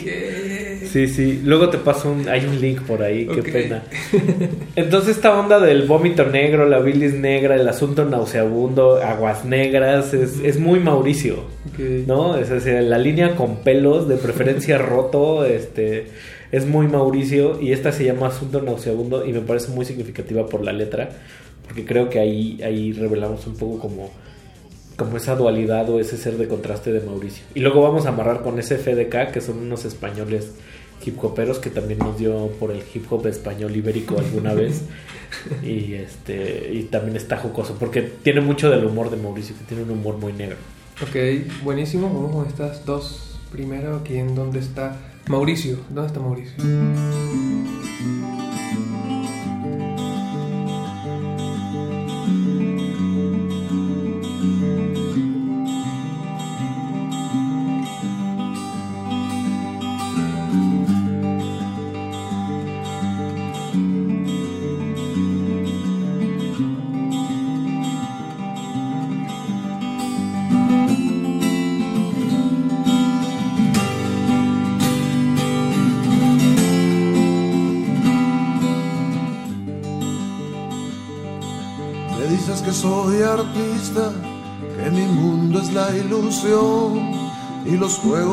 Palabras, gracias por la distinción.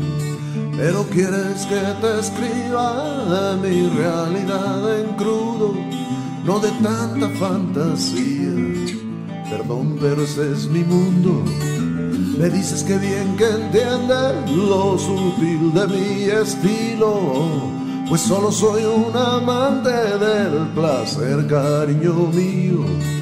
Por eso tú no me crees mejor quisieras que mis cartas, por favor, solo fueran verdaderas. Pero si te estás hundiendo en tu asunto nauseabundo, deja darte una ilusión. Al menos ese es mi mundo, al menos ese es mi mundo. Deja darte una ilusión, deja darte una ilusión. Al menos ese es mi mundo. No sabes exactamente a qué diablos me refiero. Cuando digo que las noches son los días que no muero, con tanta palabra rara y tú fuera del poema, sé que vives solamente con la gente de a de veras.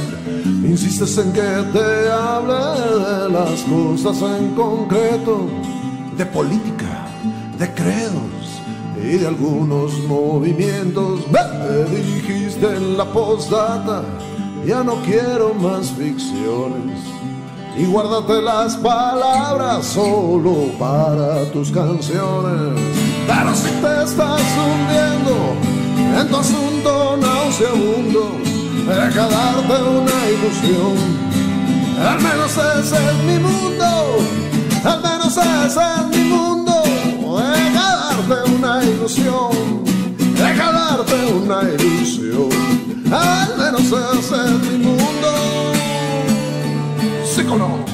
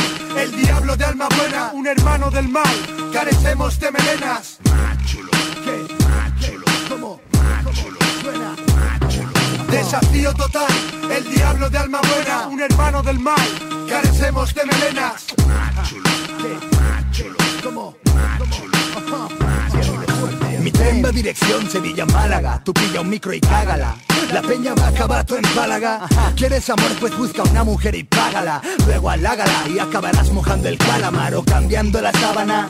Aunque no sabe a nada Microphone fenómena Sigue sin su nómina. Porque mañana pillé la gama montana Y con un verde marihuana Escribí Life Insana I love mama Depresión por la fama Si un día la sufro Haré un disco desde la cama. No more drama. Será su título Acabará colgado de una rama Mi peor discípulo. Son letras de un capítulo De mi tercer fascículo. Yo gesticulo con la cara y no con el culo Ridículo.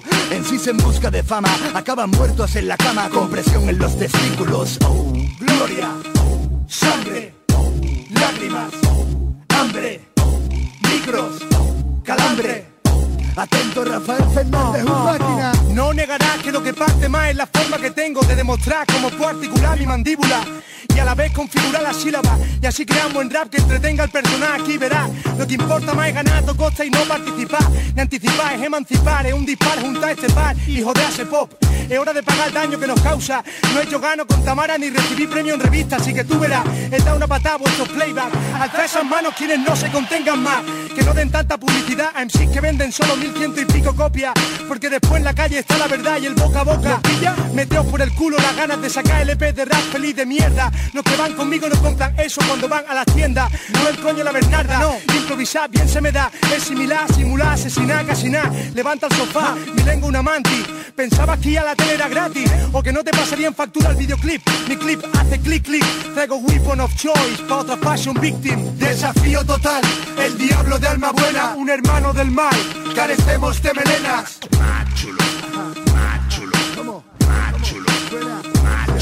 Desafío total, el diablo de alma buena, un hermano del mal, carecemos de melenas.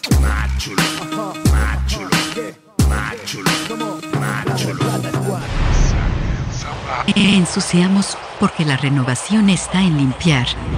Aguas negras.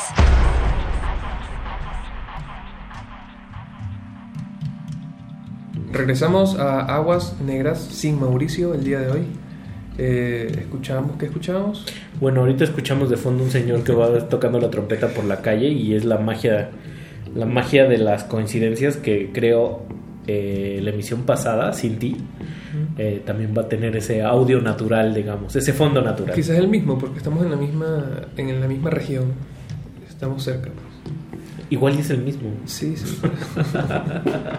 pues escuchamos esas dos piezas a Jaime López con Asunto Nauseabundo y Desafío Total con SFDK.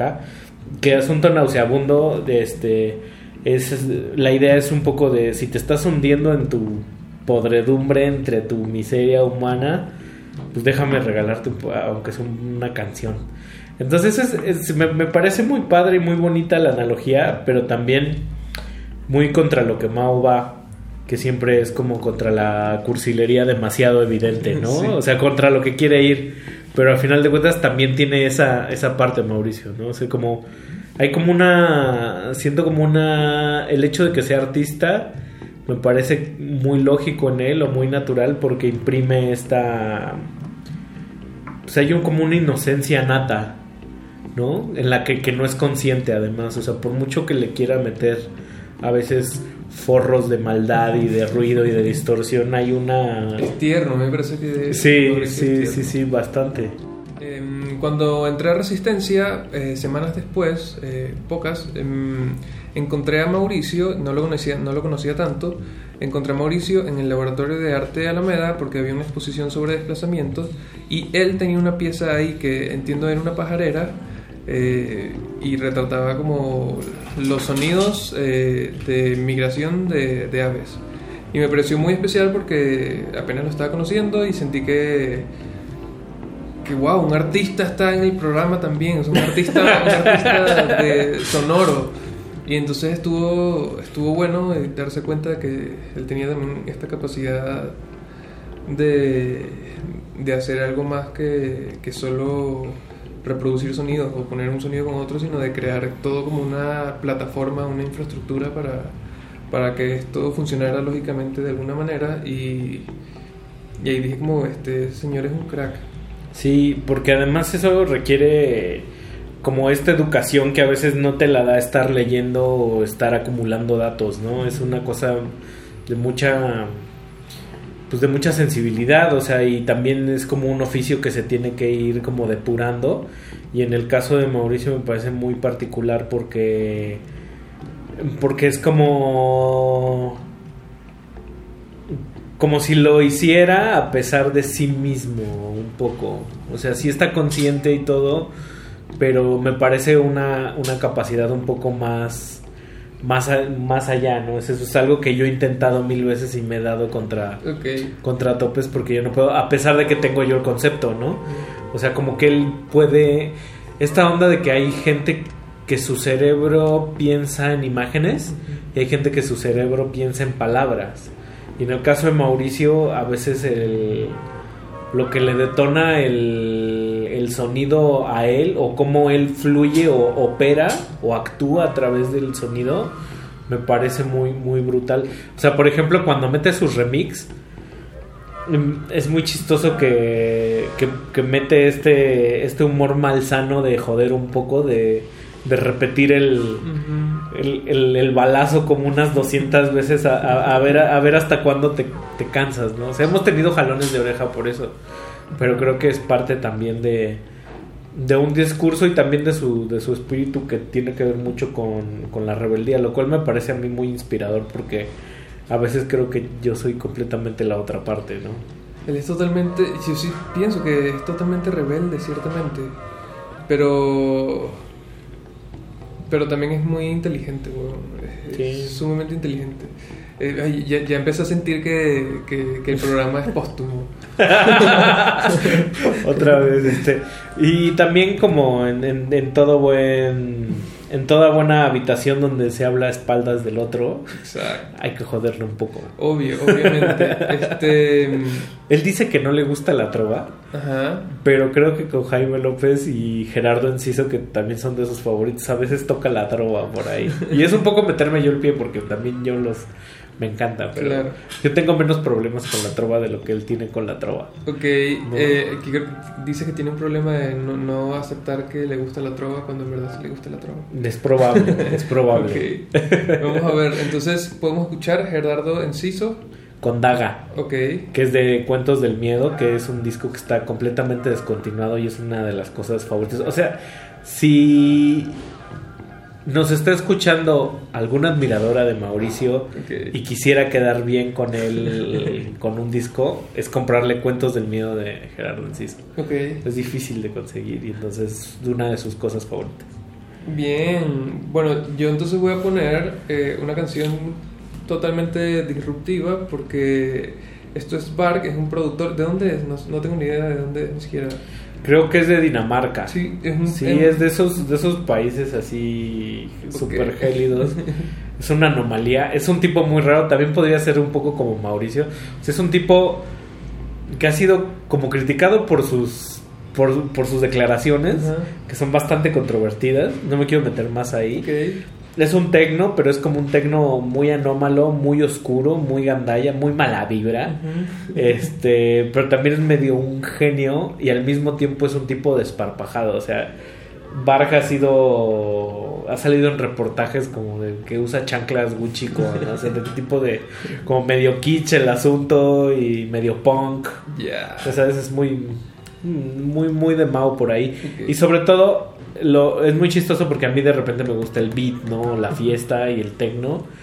Y como que siempre veo que Mao como que no le... O sea, como que le cansa pronto si no tiene este elemento de giro de tuerca, ambiente o sórdido o chueco. Luego hablamos mucho en ese término que es música chueca.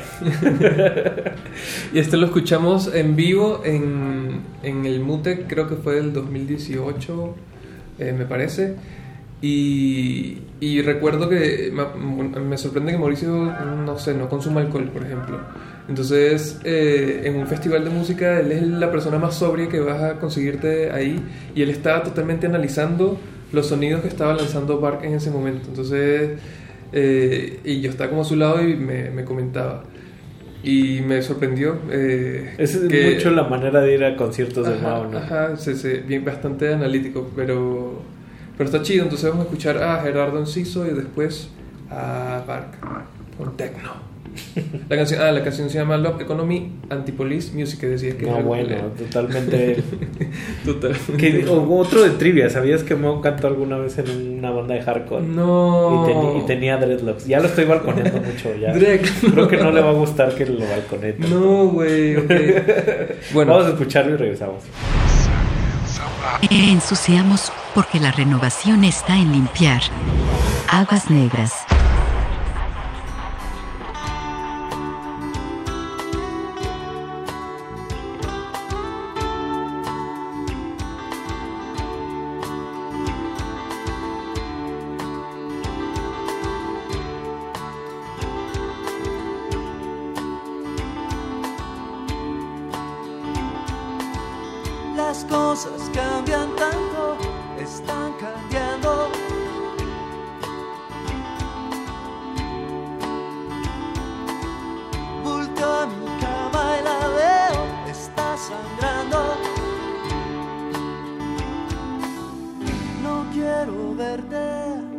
Con una pena en tu corazón. No quiero verte con esta daga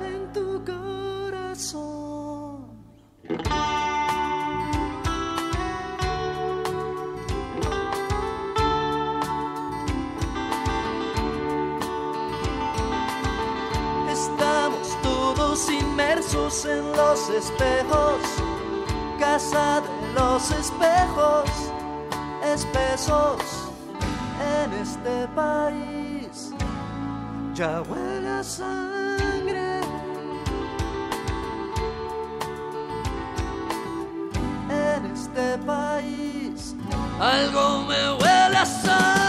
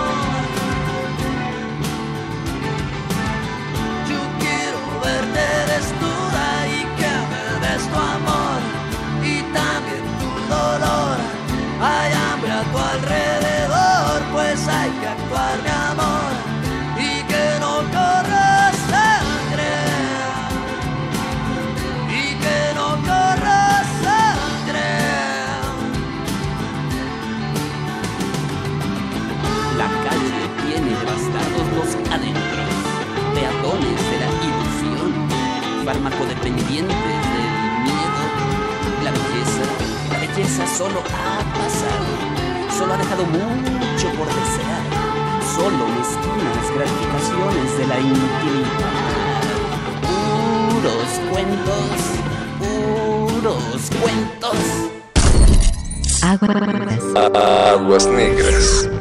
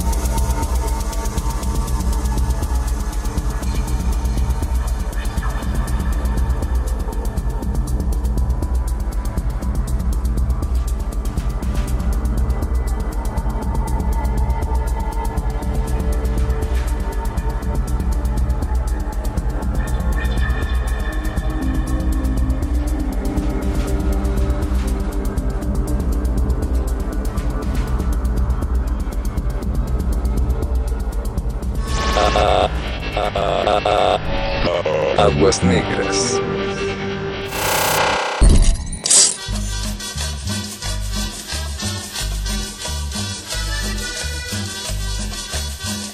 Regresamos, eh, escuchamos a Gerardo Enciso con Daga y luego a el productor Varg. Varg. Varg. Varg. Con V, que se tuvo que cambiar el nombre porque ya había una banda de metal que se llamaba Varg y creo que también había un lugar en el mundo que se llamaba Varg, entonces... Sí, fue no- difícil conseguirlo igual.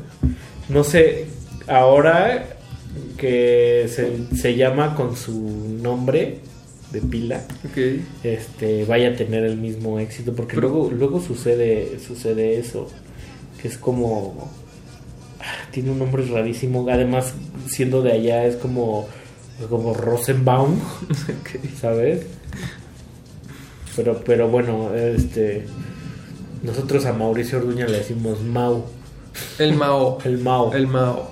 o, o Miau Mia- ah, Miau. Miau también es, es famoso. ahí me sé otra de trivia pero creo que esa No, no, es que le agrada me, ya- interesó, ya me interesó la trivia, sin duda, porque que Mauricio ya estaba en una banda, eh, habla mucho, habla mucho.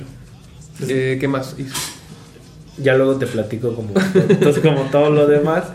Pero bueno, aquí un, un breve como intento de hacer un, un mapeo, ¿no? Como, como dibujarles este, a, la, a, la- a los radioescuchas quién es Mauricio Orduña, eh, qué hace y, y tal. Lo que me late es que siendo como áspero en, en, en sus acabados, a veces tiene, tiene estas sutilezas también, pero también tiene humor. Y cuando tiene el humor, a mí, a mí, me activa unos botones muy, muy chistosos. O sea, es como un humor muy simple, muy tonto, como muy de niño. Entonces, creo que si algo he aprendido en el tema del humor con, con Mauricio es que te aligera toda la vida. O sea, como que fue la primera persona que me enseñó eso del humor. Como que yo siempre tuve la idea de que el humor era como, como un entretenimiento, ¿no? como parte de... O sea, está tu, como un postre, está tu comida, está tu ensalada y está lo serio y está lo divertido. pero la función en sí del humor como aligeramiento en Mauricio está muy padre y me hizo como moverme del lado del albur, que es muy mexicano, ¿no? Ajá. Que tiene que ver mucho con la sexualidad, con la misoginia, con abusar del otro, ¿no? Y en el caso de Mauricio sí, a veces es como solo un juego de palabras, ¿no? Decía el otro día eh, mi pareja, este, que le parecía muy chistoso y muy bonito que, que los niños de hoy, eh, menores de 20 años, tuvieran un humor como enchilada de Yakult y se rieran un montón de eso, ¿no? O sea, como que tenía un asunto más inocente aún y más sin sentido. Entonces, en el- con Mauricio siempre funcionan ese tipo de cosas. Aunque luego, cuando se presenta de manera, no sé, como una obra de arte, una pieza, una pieza radiofónica, pues pudiera parecer muy, localiz muy localista, ¿no? Y creo que esa es una crítica que se hace constantemente hacia acá, ¿no? O sea, como no vayan a hacer chistes locales porque hay una audiencia detrás. Porque hay un extranjero. Pero a veces creemos que también tiene que ver mucho con... O sea, que esa es la apuesta también un poco, que esa es parte Claro, del claro. discurso. Y que, bueno, el caso más, más claro es que creo que aunque no lo entiendes, pues te da la curiosidad de saber qué es. Y haces cómplice sin explicaciones a los demás. ¿No? Mm, O sea, no, por, por ejemplo, yo siento que, que Pablo Extinto entiende muy bien de qué va la onda, siempre.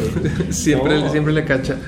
Yo creo que también también digo que ustedes es eso la- el conocerse de, esas- de- de hace tanto tiempo tienen muchísimas cosas que comparten que no necesariamente son actuales entonces vienen de, de hace muchísimo tiempo y tienen una química mucho más mucho más natural no entonces eh, me parece bueno está buenísimo A mí me gusta como la tripleta que hemos podido hacer en Aguas Negras.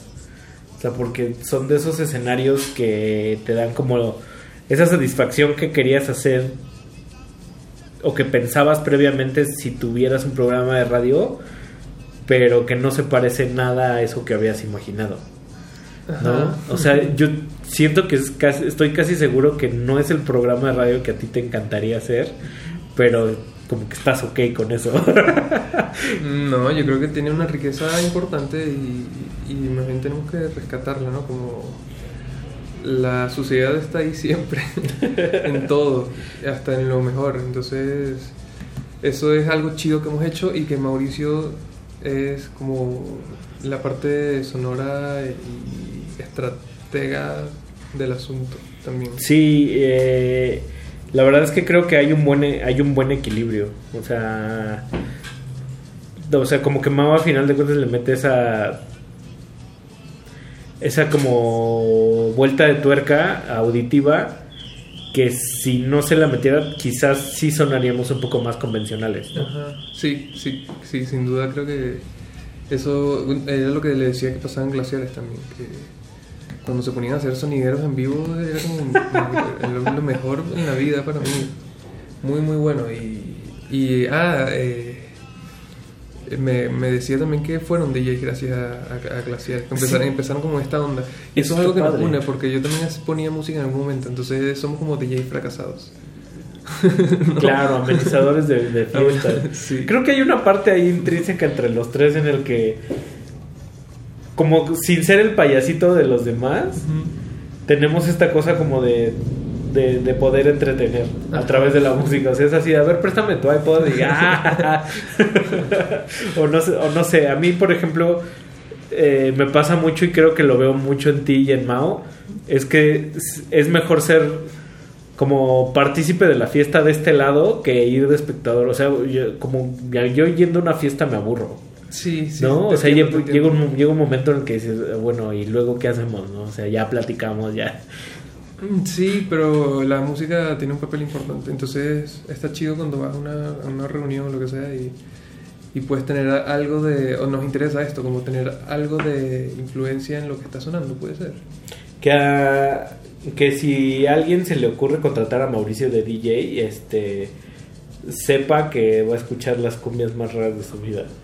¿No? O sea, si lo quieres contratar como un DJ para hacer bailar a la gente es, es un albur muy, muy peculiar, ¿no? Porque le mete toda esta cosa pues distorsionada, chueca, locochona, que no siempre encuentra su mejor público. Pero creo que eso es lo divertido. Sí, total. Y aparte hace cosas él mismo, entonces o sea, se mete de lleno en, en audio. Entonces, Eso está muy bien, genera sus propias cosas, sus propios sonidos, sus propios remixes, sus propios beats. ay, ¿sabes? e- hizo, sí, sí sonamos el, el remix de, de Gatel, ¿qué hizo? Ah, creo que sí, sí. Tenía uno muy bueno también cuando salió el asunto de Enrique Peña Nieto como de la casa. Ajá. Y lo metía con un vallenato de la casa en el aire de Carlos Vives. Entonces ¿Qué? estaba hermoso. Eso quiero escucharlo. Eso está muy padre. Entonces, me gusta porque a veces este viene como esa malilla de vamos a pasarnos sin, sin romper la regla, ¿no? como decía Charlie García, este vestir al lobo de ovejas y que deje de ser lobo, ¿no? Un poco. Entonces eso, eso me cae muy bien. Ay, el. Mao. el Mau. Mira, quiero poner una canción de Devendra Banhart. Oye, es probable que no le guste de Vendra Banhart. ¿Lo Es pusiste por eso? Sí, porque me gusta fastidiarlo. Y, y cada vez que pongo Devendra Banhart siempre me dice un comentario como... O algo que suene a Devendra Banhart me dice, ¿qué es eso? Devendra Banhart. Entonces yo quiero brindar por Mauricio. Esta canción se llama Brindo. Y se la dedico a Mauricio porque Devendra Banhart es chido a veces. Eh, también luego quiero poner a Meridian Brothers con la canción que se llama Doctor Trompeta. Eh, ellos son colombianos. Eh, Mauricio vivió en Colombia, eso es algo que me parece un, un fact bastante chido. Eh, Colombia es un país para mi hermano, entonces eh, creo que hay, hubo una conexión también entre nosotros porque él sabía de arepas. Otro tipo de arepas, pero... Y luego se movió a la frontera con Brasil. Ajá. Entonces estuvo conviviendo con la gente del Amazonas de ahí del entre fronteras que me platicaba que era una cosa muy rara porque no era ya ni Colombia ni Era tierra de nadie. ajá, era no man's land. Este, tengo- ¿qué onda de- hablando de Latinoamérica en inglés, güey? Así, ¿no? este y creo que le vino muy bien esa, esa esa influencia, como que siempre los viajes ilustran y en el caso de Mauricio viene con o sea, justo donde no se va a meter es donde, donde van los turistas, entonces está está muy buena Y esa. me esa dijo parte. que también fue a Buenos Aires. Sí, claro, Sí. fue, fue a Argentina Qué también. Sí, y también lo, man- lo mandamos a España. hace poco, sí, este, le, le tuve que dar un dinero a la embajada para que se lo llevara a, a mostrar su arte por allá, a triunfar. Claro, qué chido. Sí, y creo que algo que nos hermana también a los tres es que no tenemos ningún pudor por nuestra afición hacia el trópico y a la cumbia y, al- y a los experimentos con eso, ¿no? Nos gusta mucho. Sí. Está bueno. Pues vamos a escuchar a los Meridian Brothers con Doctor Trompeta y a Devendra Banhart, que siempre que escucho un grupo que a ti te gusta, siempre te dice, ¿es Devendra Banhart? Bueno, vamos con esto. Te extraño, Mauricio. ¿Dónde estás? te extrañamos, Mau, no te vuelvas a ir, por favor.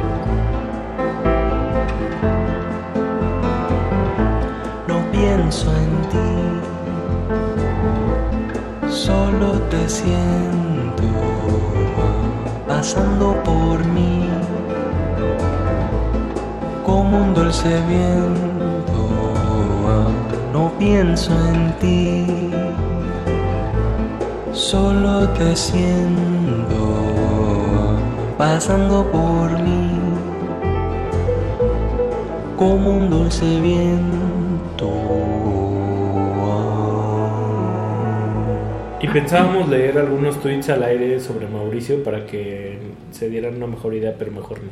Sí, descubri- descubrimos que no es tan buena idea. Alguna vez tuvimos juntos una cuenta falsa. Sí, Una cuenta hacían falsa eso. Sí. Un bo- eran bots. Era un bot de Muammar al-Gaddafi. Ok. ¿Y qué Entonces, ponían? entonces era Gaddafi tuiteando desde el infierno. pues mucho humor negro, este, mucha variedad, pero pues uno crece, querido Eduardo Luis. Y Mauricio ha tenido un crecimiento notable en su estilo. Y no sé, o sea, de, de alguna manera es un, es un tipo con el, que se la, con el que se la pasa uno muy bien y aprende muchas cosas sin este halo sobreintelectualizado de, oh, mira, ven, te voy a enseñar. O sea, al menos hay cosas que yo no entiendo que a través del... Es como si me metiera una máscara de oxígeno o un catalizador. A través del filtro MAU, uf, palitos y bolitas. Eh, me, me parece que. Uy, me parece que. Con Mauricio. es- se da muy natural la, la conversación o, o la relación. Como siento que eso ha pasado y. Y es raro porque. Porque. No sé, de todas las personas que conozco, como tengo en el programa obviamente tengo muchos amigos, pero con él siento una cercanía como de como de hermandad chida y Sí. se ha dado por, por, por, no sé, el tipo de comunicación que tenemos entre los dos, el tipo de chistes que, que podemos hacernos y también que le he entrado también como yo, yo a, a, a su contexto, ¿no? ¿Y no te pasó, por ejemplo, que las primeras veces sentías que era agresión personal o...? No, no, no, No, nunca, nunca. no, nunca, nunca. De- de- te digo, me, pare- me parece una persona tierna, entonces Creo que eso lo, lo vi desde siempre. Y, y puede tener. Una persona tierna puede tener sus cosas. eh, No tiernas. Su, su, su- no, su, su humor, su humor negro. A mí también me gusta un poco eso. Entonces. eh, está bueno. Me, me gusta eso de una persona. Si fuera, a ver, vamos a hacer un ejercicio. Si fuera una una canción, aparte de las que ya pusimos, si tuvieras que, si fueras músico y tuvieras que componer una canción, Mauricio, ¿qué elementos tendría? Una canción Mauricio tendría, eh, sin duda, tendría audios eh, como abuelita. como, como de cumbia de barrio. Sí, como cumbia de barrio. Que además él es este de oriundo y orgullosamente oriundo de la región lacustre de la Ciudad de México, es Xochimilca. Claro. ¿No? Entonces de chinampas y flores no paramos con él. ¿Qué Sí, más tendría? eh, tendría algún beat de cumbia, obviamente, pero después, justo después, tendría una- un espacio de esa canción, tendría un espacio totalmente ambient. Ambient así muy bonito. El famoso raquetazo que, que le llamamos. Raquetazo. Eh, y tendría muchos beats, tendría distintos. Tendría, puede tener reggaetón, puede tener algo de techno, puede tener eh, algo de, de, no sé, audio, ambiente. Sería una canción muy bonita, la de Mauricio. ¿Larga o corta? Sería larga, obviamente. Obviamente, larga, muy obviamente prolongada. larga. sí, Sí, sería la larga.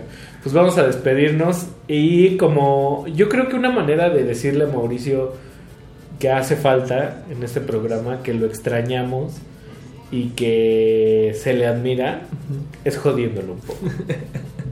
Creo que alguien como él no debería recibir un, un- un homenaje menos que lo que estamos por, por ponerle, con, con la que vamos a cerrar este programa. Me parece bien, yo no sabía estos gustos de Mauricio de, de que odia Café Tacuba, no lo soporta, no lo soporta. Wow. No soporta las comparaciones, no soporta nada. así, le parecen chafísimas y detestables. Sobre todo porque tiene un conocimiento de la música mexicana, entonces le parece un poco injusto. me- Yo creo, le parece un poco injusto que, que ese sea el máximo referente de la música popular mexicana en nuestro país. Wow. De alguna manera. Va, eh, en MTV lo sonaban como rock latino. Rock Rock, latino. rock en español. Claro. Eh, pero, ¿A ti te gustan? Mm, no, creo que eres, la escuché bastante. pero ¿quién no? Claro, ¿quién no? ¿Quién no? Tratamos de sobarlo un poco y poner la parte más, entre comillas, abstracta de Café Tacuba, entonces... Ok, entonces yo creo que quiz- quizás le guste. Seguro la canta. Y si se la sabe en, en silencio, hay que preguntarle. Es probable que no se la sepa, pero Ok, que le guste. Yo sé que le gusta, en el fondo le gusta. Sí. Dentro de unos años lo va a aceptar. Es eso con la edad. Eh, bueno, eh, me gustó este programa, me gustó hacer este programa contigo. A mí también. Extrañar a Mauricio. Espero que la próxima emisión eh, nos encuentre a los tres de nuevo. Yo creo que ya deberíamos. Ya, ya. ¿Cuándo es semáforo naranja? Sí, yo ya perdí Yo la ya me cuenta perdí. tremenda. Lo que sí veo es que por primera vez los números empiezan a decrecer un poco. Sí, eso sí, sin duda, pero. Pero creo que todavía hay camino por recorrer. Claro. No hay Claro, que, no hay que hacerse, muchas ideas porque esto es para el rato. Claro, claro, y hay que seguir teniendo precauciones y esto.